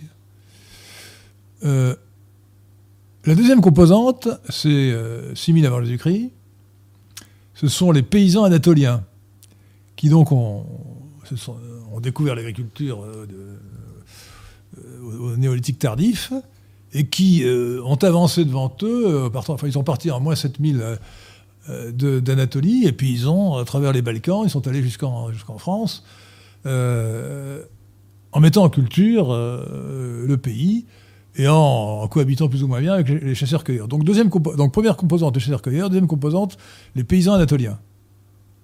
Et puis il y a une troisième composante.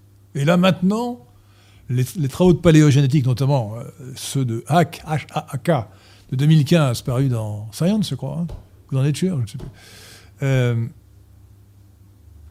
établissent que les, les ou Indo-Européens venus de la culture de Yamnaya, qui se situe au nord de la, la mer Noire et de la mer Caspienne, donc au sud de la Russie actuelle, ont conquis l'Europe occidentale. Ils ont apporté leurs gènes, notamment R1b, notamment le gène, euh, la- la- l'aplogroupe R1b, qui est un haplogroupe typiquement, euh, enfin surtout le R1b euh, M269, c'est ça. hein. Euh, le vôtre et le mien aussi d'ailleurs, c'est Oui. R1b M269. Je crois que c'est ça. hein. Je crois aussi. Euh, et donc, euh, donc, il y a ces trois composantes qui, euh, si j'en crois les travaux de Hack, pour la France, euh, se combinent ainsi 15% de chasseurs-cueilleurs, euh, et puis euh, 40% euh, d'environ de, des- des- des autres composantes, notamment des, des. Donc nous sommes à- du point de vue génétique à 40% en France, euh, sachant que le chromosome Y, bien sûr, le pourcentage de la groupe R1b est bien plus important, ça doit être 50, 60% peut-être, parce que, évidemment, les conquérants ont tendance à prendre des femmes chez les conquis. Donc, euh, et donc la proportion de groupe paternel aria est très supérieure à la proportion totale du sang aria dans le fond génétique moyen des Français. Euh, je, je suis un peu égaré euh, de la question, mais non, je suis, donc moi je suis partisan de développer la démographie française plutôt que l'immigration, mais effectivement de limiter l'immigration si elle doit avoir lieu aux peuples occidentaux.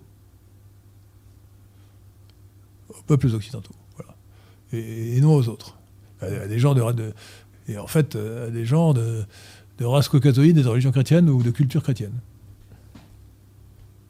Est-ce que ça implique euh, les Libanais? Ben, les Lib- Libanais sont, sont des orientaux, voyons. Oui, donc seulement, euh, oui. Non, euh, les Libanais sont des gens très sympathiques. Euh, depuis les croisades, nous aimons bien le Liban, euh, mais euh, ce sont des orientaux. Euh, Nikita dit Bonsoir, cher Henri. Si vous étiez royaliste, seriez-vous orléaniste ou légitimiste aujourd'hui? Ah, ben, je, suis par- je serais partisan d'une cinquième dynastie. Ah.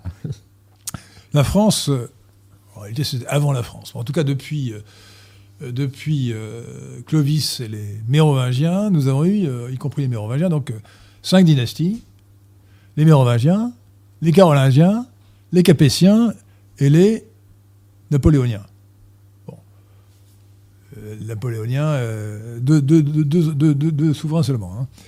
Euh, eh bien, ne parlons plus des Mérovingiens et des Carolingiens qui ont disparu, qui d'ailleurs étaient des, dynasties non françaises, germaniques en réalité. Ces gens parlaient francique et non pas français. Euh, francique était la langue des Francs, était une langue germanique. Il reste donc les, Capétiens et les, euh, et les Napoléoniens. Alors, les Napoléons, n'en parlons pas. Bon, Napoléon, euh, Napoléon Ier a été un génie de la propagande, une catastrophe pour la France. Ça s'est terminé à Waterloo. Euh, et Napoléon III, je- j'en ai parlé tout à l'heure, c'était une autre catastrophe. Bon. Euh, donc, euh, exit ou dehors les, les- les Napoléoniens. Quant aux Capétiens, écoutez, il ne faut pas faire d'acharnement dynastique. Vous connaissez l'acharnement thérapeutique Oui. Là, c'est l'acharnement dynastique. Vous avez Louis XVI, cet imbécile qui a perdu, qui est le premier responsable de l'horrible révolution, et qui donc a perdu, euh, a perdu non seulement la, la monarchie, mais la tête. Ensuite, il a fallu que Charles X, puis euh, Louis-Philippe, euh, fussent renversés par des émeutes. Mais que, que n'ont-ils pas fait comme Cavaignac et Thiers? Que n'ont-ils pas écrasé la populace? Ils n'ont pas été capables d'écraser la populace. Il n'était pas digne de conserver le pouvoir. Et ensuite le comte de Chambord, alors n'en parle pas, ce, crétin, on lui proposait, on lui proposait la royauté sur un plateau d'argent, il l'a refusé. Écoutez, n'insistons pas. N'insistons pas. Euh, il ne s'agit pas de choisir entre les légitimistes et les, et euh, euh, orléanistes, il faut, si on veut devenir royaliste, une cinquième, une cinquième monarchie.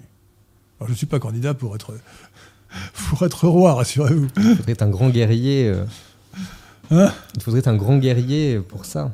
Ah, grand guerrier, oui, peut-être. En tout cas, en tout cas, non. euh, euh, si j'étais royaliste, je dirais, bah, écoutez, commençons par créer une régence et ensuite euh, nous verrons qui, quelle dynastie nous pourrions instituer. D'accord. Euh, Dofi Rob dit Bonsoir, monsieur de Lesquin. L'exigence de proportionnalité de la réplique inscrite dans la loi sur la légitime défense n'est-elle pas malvenue? Faut-il réformer cette loi? Comment le feriez-vous? Ah, mais, euh, tout à fait, je l'ai expliqué. Je l'ai expliqué dans une euh, vidéo qui s'appelle. euh, comment s'appelle-t-elle d'ailleurs? La légitime défense euh, C'est un droit, ou quelque chose comme ça? Oui. Euh, donc, euh, c'est insupportable. La légitime défense doit être. D'abord, il faut, il faut adopter la théorie du donjon. C'est-à-dire que quand on est chez soi, on a le droit de repousser un intrus. Donc, quand une personne rentre chez vous sans autorisation, la nuit, n'exagérons pas, si un gars pousse la porte, euh, vous avez le droit, si vous pensez menacé, de le tuer. Enfin, de le tirer dessus. Donc, éventuellement, de le tuer. Ce qui va de pair avec le, port d'armes euh, qui devrait être euh, généralisé, moyennant quand même un examen d'aptitude. Et donc oui, il faut faire sauter cette notion de, proportionnalité qui permet à la justice de condamner ceux qui se défendent. Absolument. Il faudrait, il faudrait réserver euh, la condamnation au cas de disproportion manifeste. C'est-à-dire que si on vous donne un coup de poing, si on vous bouscule dans la rue, évidemment, vous n'avez pas le droit de sortir votre pistolet et de tuer celui qui vous a, qui vous a bousculé. Disproportion manifeste. En revanche, si euh, vous êtes attaqué par quelqu'un, vous avez le droit de lui tirer dessus. Y compris s'il ne s'en prend qu'à nos biens. Y compris pour la défense des biens. Oui, il faut admettre qu'on a le droit. La légitime défense porte aussi sur la- non seulement sur la défense des personnes, mais sur la défense des biens. Très bien. Euh, Louis Ferdinand demande Est-ce que vous vous rendrez à une manifestation de Philippot le samedi? Écoutez, honnêtement, oui, euh, je crois d'ailleurs que Pierre de Tirmont y est allé une fois. Avec Maurice Séclin. avec Maurice Séclin. Donc, euh, pour l'instant, je reste encore un peu fatigué de ma grippe de Wuhan, mais dès que j'irai mieux, j'irai. et j'ai- si vous voulez, euh, j'ai changé d'avis sur Philippot. hein. Je, je l'appelais le funeste Philippot, maintenant je l'appelle l'excellent Philippot. Alors, il n'est pas parfait. Mais dans le cadre du front anticosmopolite, il est quand même, c'est- il est quand même très très bon. Et sur la- l'affaire de, euh, de, de la grippe de Wuhan, il est excellent. Donc oui, absolument. Il faut, il faut vous rendre aux manifestations de Philippot. ouais. Il y avait beaucoup de monde samedi dernier. Ouais, non, non, il faut vraiment le soutenir. hein. Ce qu'il dit sur le sujet est en général excellent. Sauf qu'il évidemment, il fait toujours de la publicité pour, pour, euh, pour son parti et vous aimer d'ad- d'adhérer au PNL que, euh, qu'aux Patriotes. Mais bon. euh, Il parle pas tant que ça de son parti. Il parle beaucoup du Frexit encore. Il parle de. Ah, si, si, si. Dans, dans chacune vidéo, il sort, il sort, Ah oui, dans les vidéos. de la carte. Lors des manifestations. Ah, pas dans les manifs. Reste discret à ce sujet. Euh, Le Fre- évidemment, il faut, il, faut, il faut défendre le Frexit. Enfin, cette Union européenne est une, une catastrophe. euh, Léo ou Léa, je ne vois pas. Euh, demande Léo, je pense. Que pense Henri Lesquin d'Alexandre Cormier-Denis et du séparatisme québécois ou canadien-français plus généralement? Ah ben, je suis à fond pour le séparatisme québécois. Euh, D'ailleurs, je suis assez pessimiste parce que quand je vois l'évolution au Canada en général et au Québec en particulier, ils sont contaminés complètement par le cosmopolitisme. Donc j'ai peur malheureusement que l'occasion qui a été donnée d'affirmer la souveraineté québécoise euh, soit une occasion perdue. Mais, je- mais dans le principe, je soutiens à fond euh, la- la- le nationalisme québécois que d'aucuns appellent souverainisme. Euh, Roi Jérémy dit bonsoir chez, chez Henri. Bonsoir, cher, Que, cher pensez- Jérémy. que pensez-vous de Attila le 1 Attila le 1 Oui. Bah, Attila le 1, c'était un, ennemi. C'était, alors, si vous voulez, euh, franchement, euh, nos ennemis héréditaires, ce sont les Turcs. Les Huns sont arrivés au IVe siècle. C'était des Mongoloïdes venus d'Asie centrale. Il faut savoir aujourd'hui que tous les, territoires peuplés, habités par des populations de langue turque, étaient antérieurement habités par des Aryas. Et il faut re- reconnaître qu'avant le développement euh, des armes modernes, euh, les Turcs se montraient euh, plus forts que les Aryas hein, euh, sur, les champs de bataille. Ils étaient plus résistants, plus endurants, et d'une cruauté sans nom. Et donc, toute l'Asie centrale, parce que quand je parle des... peuples- attendez, il faut quand même se, se, énumérer, bien entendu, en l'an 1000, dans la République actuelle de Turquie, capitale Ankara, il n'y avait pas le moindre turc. Il n'y avait que des Aryas, des populations de langue aria, qui étaient euh, des anciens euh, Hittites ou Louvites hellénisés, plus les Arméniens. Et, donc aujourd'hui, euh, il n'y a, pratiquement que des, Turcs, euh, sauf la minorité euh, kurde, quelques minorités caucasiennes, dont d'ailleurs les, les, Lazes, dont vient, d'ailleurs Erdogan. Erdogan n'est pas un Turc, d'ailleurs, ethniquement, c'est un, Laz. Euh, et, mais c'est vrai de toute l'Asie centrale. En dehors du Tadjikistan, qui est iranien, donc indo-européen, Aria, les autres, les autres États indépendants, issus du démembrement de l'URSS, pardon, sont des États turcs qui ont remplacé les Arias.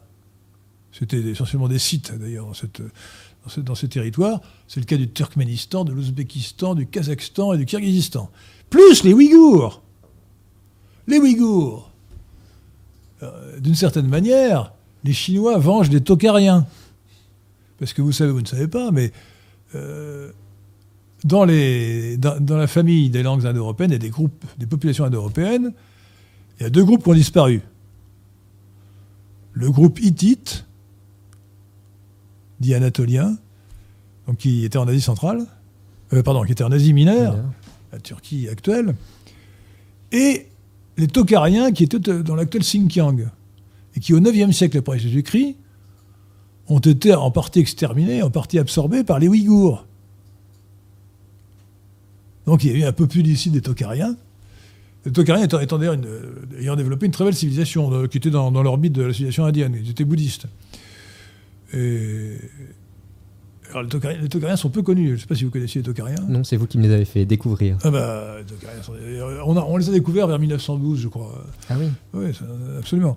Et, et donc, euh, ils avaient une langue euh, très considérée comme très ancienne, enfin, séparée très anciennement des autres langues, euh, des langues, des autres langues indo-européennes.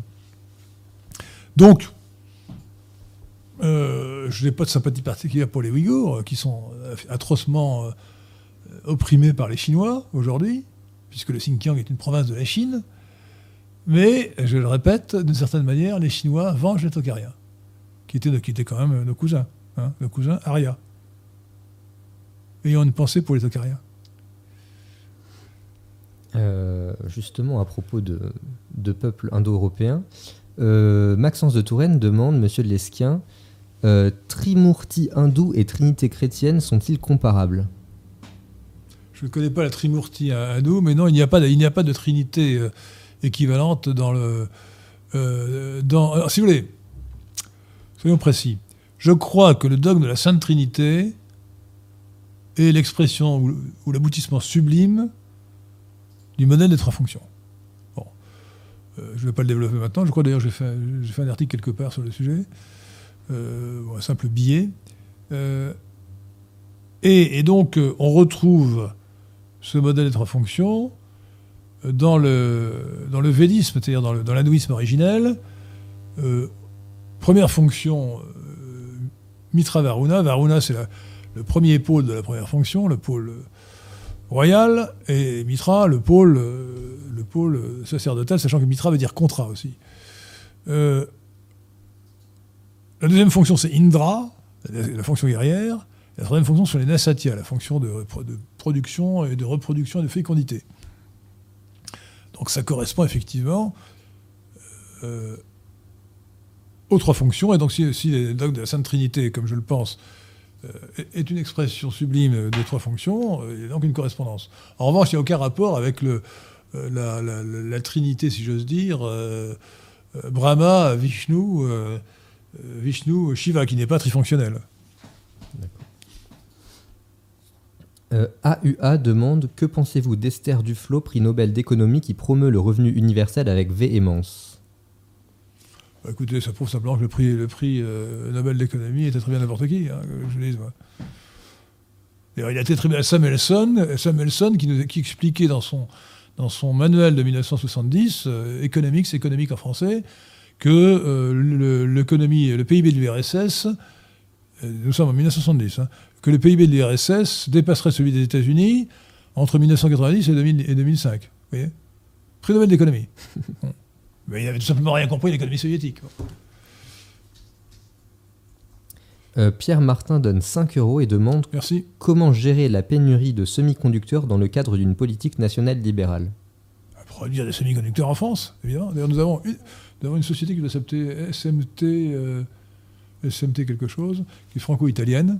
Et donc, il faut, il faut, alors, euh, il faut développer. euh, alors, moi, je ne suis pas contre la coopération européenne. hein. Il peut y avoir, en l'occurrence, des, accords entre pays. On n'a pas besoin de l'Union européenne pour ça, pour développer une. mais les, micro-conducteurs, les semi-conducteurs, pardon, étant indispensables aujourd'hui à l'économie, euh, informatique, il est important que nous ne soyons pas dépendants des, autres pays, en tout cas de, pays éventuellement hostiles.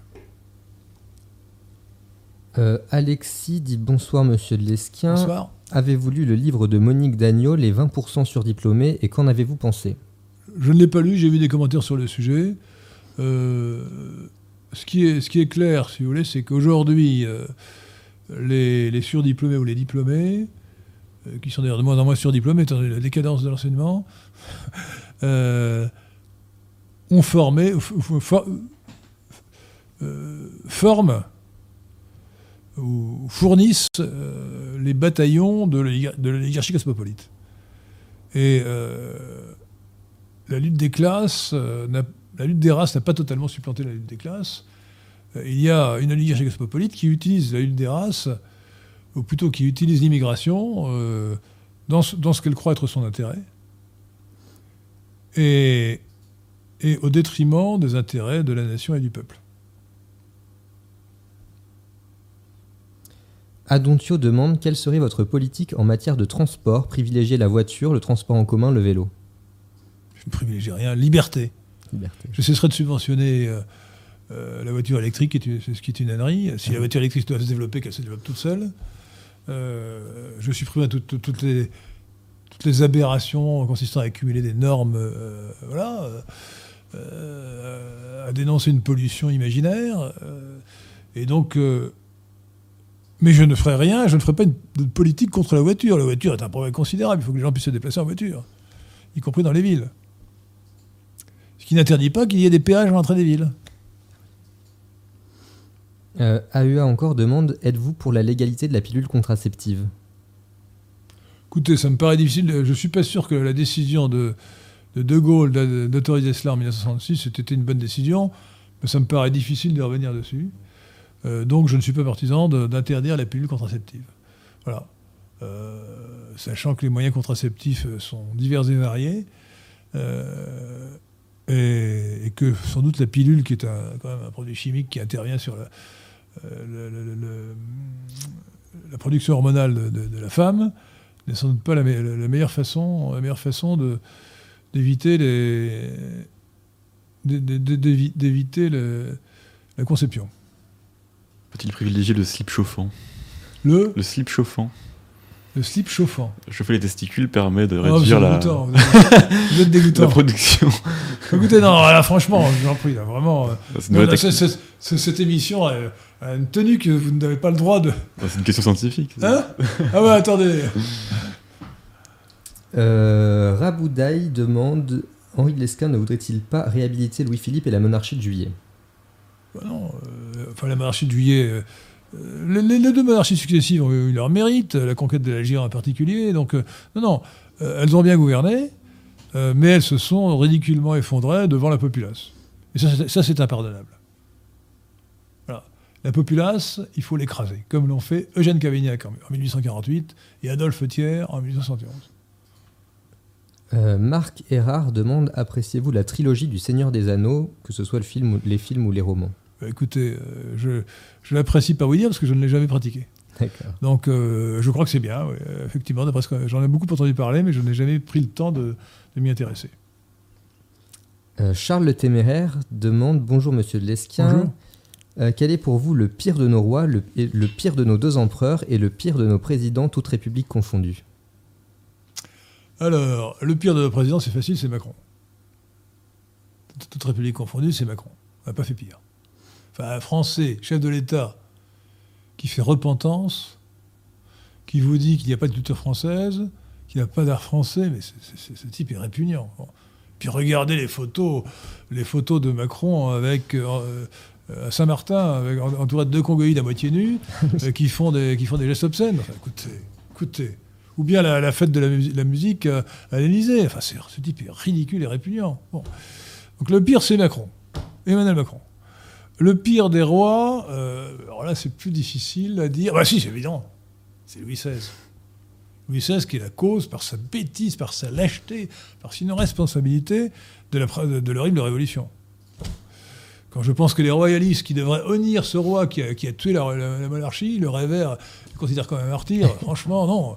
S'il y a eu des martyrs, c'est plutôt euh, les centaines de milliers de, de- de- de Français euh, qui sont morts en Vendée ailleurs à cause de, ce roi euh, incapable. Donc le pire des rois, c'est Louis XVI. Et le pire des, des empereurs De nos deux empereurs, oui. ah, le pire, c'est le pire, c'est évidemment Napoléon Ier. Napoléon Ier, qui a fait quoi? Un million de morts. Attendez, il faut voir. J'ai compris à quel point c'était un génie de la propagande lorsque j'ai entendu euh, autrefois à Radio Courtoisie une émission avec Thierry Lenz, qui est un spécialiste de Napoléon, qui parlait de la, campagne d'Égypte. La campagne d'Égypte, on la présente toujours comme à la gloire de Napoléon du haut de ces pyramides, euh, 40 siècles vous co- contemple, etc. Formidable. Mais c'est une plaisanterie. La campagne d'Égypte s'est achevée par une défaite complète de l'armée française qui a été capturée par les Anglais. Et, Napoléon avait fui en France, il a abandonné ses troupes. Donc c'est un fiasco total. Fiasco total. Alors évidemment, on dirait Champollion, d'accord. Euh, mais ça ne compense pas le fiasco total que représente la- campagne d'Égypte. Et puis on peut continuer.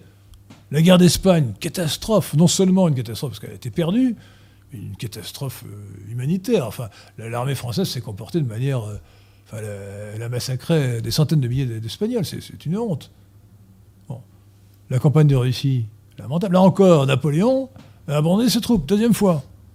Bon. Vous vous rendez compte Bon, alors il n'a même pas été capable d'écraser les Haïtiens révoltés. Enfin, écoutez, il paraît que c'est c'est la dysenterie qui a, qui a empêché son général de. Enfin, écoutez, quand même, quand même, bah, sérieux. Il a vendu la Louisiane euh, pour une bouchée de pain aux Américains. Et puis, puis très bien, mais Austerlitz est effacé par, par Waterloo et puis Trafalgar. Donc vraiment, la vérité objective, historique du bilan de Napoléon, c'est une catastrophe. Alors on va me dire, ah mais le Code civil. D'abord, le Code civil, euh, c'est euh, en grande partie euh, la mise sur papier de l'enseignement du, plus grand jurisconsulte de la France, Jean Domas, XVIIe siècle. Bon, passons. Mais le Code civil, c'est une catastrophe, en réalité, en dehors du fait que c'est bien écrit et qu'on a mis de l'ordre dans le droit. Napoléon a décrété que la femme était une éternelle mineure. Jusque dans, les années 1960, une femme ne pouvait pas ouvrir un compte en banque sans l'autorisation de son mari.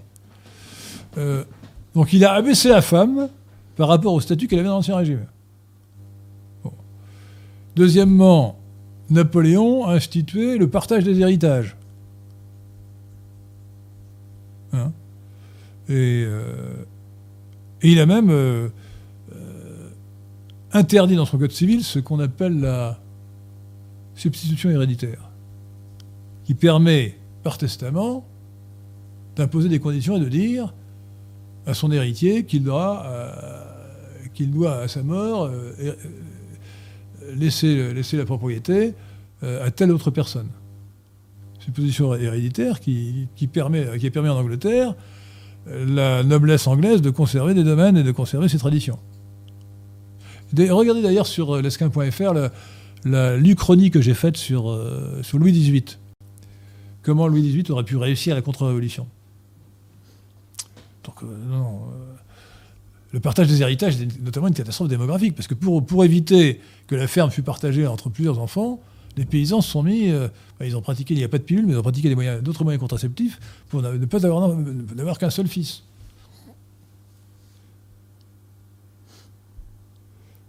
Euh, Tamerlan de Samarcande demande. Euh, bravo, bravo, alors t'es un turc. oui, vous avez bien écouté tout à l'heure. Euh, il donne 5 euros. Merci. Ça l'excuse en partie. Comment préserver l'énergie nucléaire qui, malgré les contestations écologistes, reste fondamentale pour les Français? Bah, il, faut, faire ce qu'on fait, mais il, faut, il faut conserver les centrales nucléaires avec le maximum de sécurité.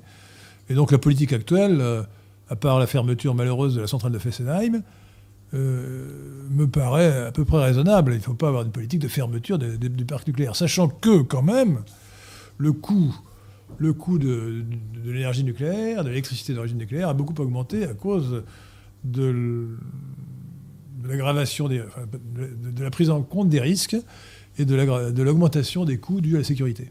Les centrales EPR coûtent très cher, euh, bien que la centrale de Flamanville euh, soit euh, malheureusement euh, un prototype mal, mal étudié, mal pensé, le coût des centrales EPR restera, le coût de l'électricité produite par les centrales EPR restera très supérieur à celui qui était, qui était, qui était produit avant, à cause justement de cette énorme amélioration de la sécurité, mais qui est justifiée. Euh, Liberté pour les Ultra 30 dit Bonsoir, monsieur Lesquin. Les Ultra 30 Oui, en fait, son pseudonyme a fini par le nombre 30. Liberté pour les Ultra 30. Ah. Euh, bonsoir, monsieur Lesquin. Que, que pensez-vous du droit à la caricature en France? Bah, Liberté d'expression. Euh, la caricature doit être libre. Y a-t-il un niveau où ça peut flirter avec l'injure publique? Oui, bien sûr. Oui, bien sûr. Euh, bah, je vais prendre un exemple évident, c'est euh, Samuel, euh, comment c'est Poti, non? Paty. Paty, Paty. Bon, écoutez, il a été victime d'un crime atroce.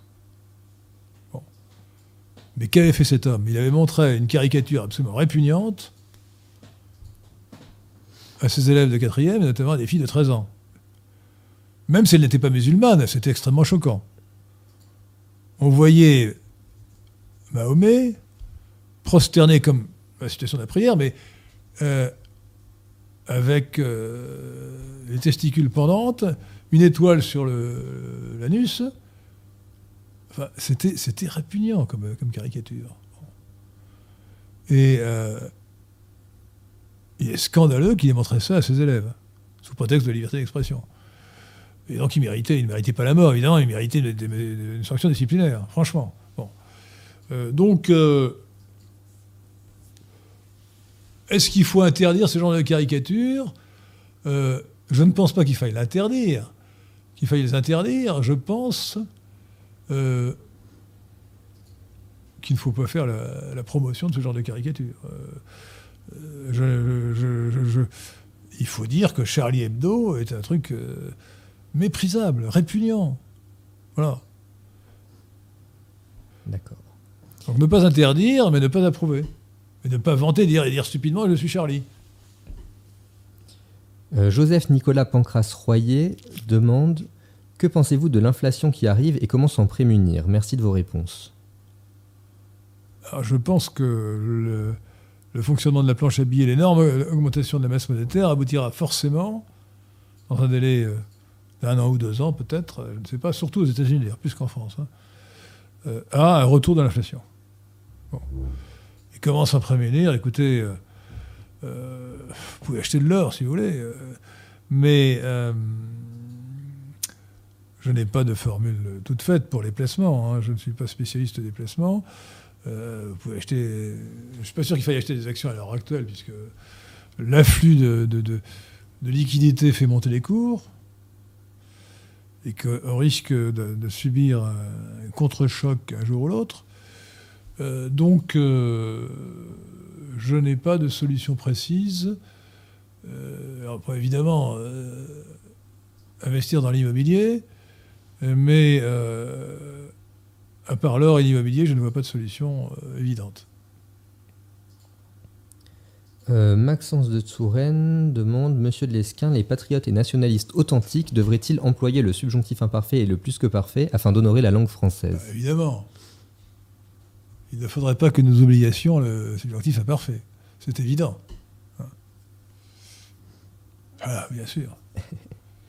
euh, Dinoprod donne Comme a dit Jeanne d'Arc à son procès, voudriez-vous que je me parjurasse beaucoup moins bien sans le subjonctif imparfait. Ah bah évidemment. évidemment. Euh, Dinoprod donne 2 euros et demande Pierre Nora est-il un bon historien? Oui, c'est un, bah oui, oui, un bon historien. Euh, bon, il n'a rien d'exceptionnel, mais oui. Euh, oui. Décapsuleur donne 5 euros et demande à propos de Philippe de Villiers, son livre caracole tout de même en tête des classements de meilleures ventes. Qu'est-ce que ça nous dit de l'état de l'opinion? Les livres de Villiers sont, bien écrits, pas par lui, remarquez, hein. euh, par ses nègres. Euh, et donc, euh, et puis il a, il, a, quand même le talent d'animer une équipe de nègres, et de, nègres littéraires, bien sûr, hein, et de, trouver les formules. Hein. ces formules sont souvent creuses, mais elles sont bonnes. Enfin, elles, sonnent, elles sonnent bien. Donc il a, il a Contrairement à ses titres. Hein? Contrairement à ses titres. Les titres de ses livres sont souvent assez mauvais. Ah, très, souvent très mauvais. Euh, je me rappelle le livre qu'il avait fait contre l'euro, c'était très mauvais. J'ai d'ailleurs jeté le nègre de Villiers pour un chapitre de ce livre. Euh, et ce livre s'appelait Vous avez adoré les farines animales, euh, vous avez aimé les farines animales, vous adorerez l'euro. C'était vraiment. C'était nul, quoi. Euh, Catherine Vergniaud donne 5 euros. Maxence de Touraine. Euh, merci, merci Catherine. Maxence de Touraine demande Monsieur Lesquin comment le bouddhisme a-t-il pu influencer le christianisme? C'est un mystère. C'est quand même c'est quand même assez probable. le christianisme a la même éthique de la compassion que le bouddhisme. Il y a beaucoup de ressemblances d'abord entre la vie du Bouddha et celle de Jésus. Euh, le Bouddha parlait en parabole, etc. C'était aussi un, prophète euh, qui était, avait un caractère divin et qui était d'une lignée royale. Euh, et le bouddhisme a créé les moines. Il n'y a de moines que dans le bouddhisme et dans le christianisme. Bon, donc il y a eu un héritage bouddhiste dans le christianisme qui me paraît assez indubitable mais on ne connaît pas euh, le, mode de transmission. sachant que le bouddhisme euh, était donc une religion de l'Inde, qui était encore euh, à l'époque du Christ, largement pratiqué en Inde, alors qu'ensuite l'hindouisme a réussi à le, supplanter ou, le, le, faire, disparaître de l'Inde quasiment. et il y avait, je crois l'avoir dit tout à l'heure, un, royaume gréco-bouddhiste dans l'Afghanistan actuel. Donc, les distances ne sont pas si grandes, et on peut imaginer qu'il y a eu une, une transmission au moins d'influence, effectivement, sur, euh, sur des, juifs qui, euh, sans, sans le moins du monde faire référence au bouddhisme, ont été influencés euh, par, par ces idées. N'est-ce pas hérétique de supposer ça du point de vue chrétien? Écoutez, je ne le pense pas du tout, puisque les, pères de l'Église n'ont eu aucune, réticence à considérer que le, christianisme était l'aboutissement de la philosophie grecque. Donc je ne vois pas pourquoi euh, il serait... Il, il n'est pas du tout hérétique de considérer qu'avant le christianisme, il y a eu des, des, prophètes ou, des philosophes ou des penseurs qui ont préparé le chemin du Seigneur euh, en énonçant des dogmes ou des idées qui était compatible avec euh, la révélation chrétienne. Je ne pense pas que ce soit hérétique. Euh, Raboudaï dit Olivier Mérès, patron d'émission sur Radio Courtoisie, a annoncé être candidat à la présidentielle. Que pouvez-vous nous dire de ce libéral? C'est un garçon très bien. C'est un garçon très bien. Je ne pense pas qu'il soit candidat réellement. Il a dit dire ça pour rigoler. Euh, oui, c'est un garçon très bien. C'est un libéral de qualité. en plus, il est très sympathique. Très bien. Encore une ou deux questions, puis ensuite nous allons euh, nous arrêter là. Oui, puis il reste 8 minutes pour que la vidéo soit transférée sur Odyssée, donc autant arrêter rapidement. Encore une ou deux questions, et pas plus. Euh, une ou deux questions. Euh, Raboudaï aussi demande que pensez-vous de David Linard? N'est-il pas le meilleur défenseur de nos libertés?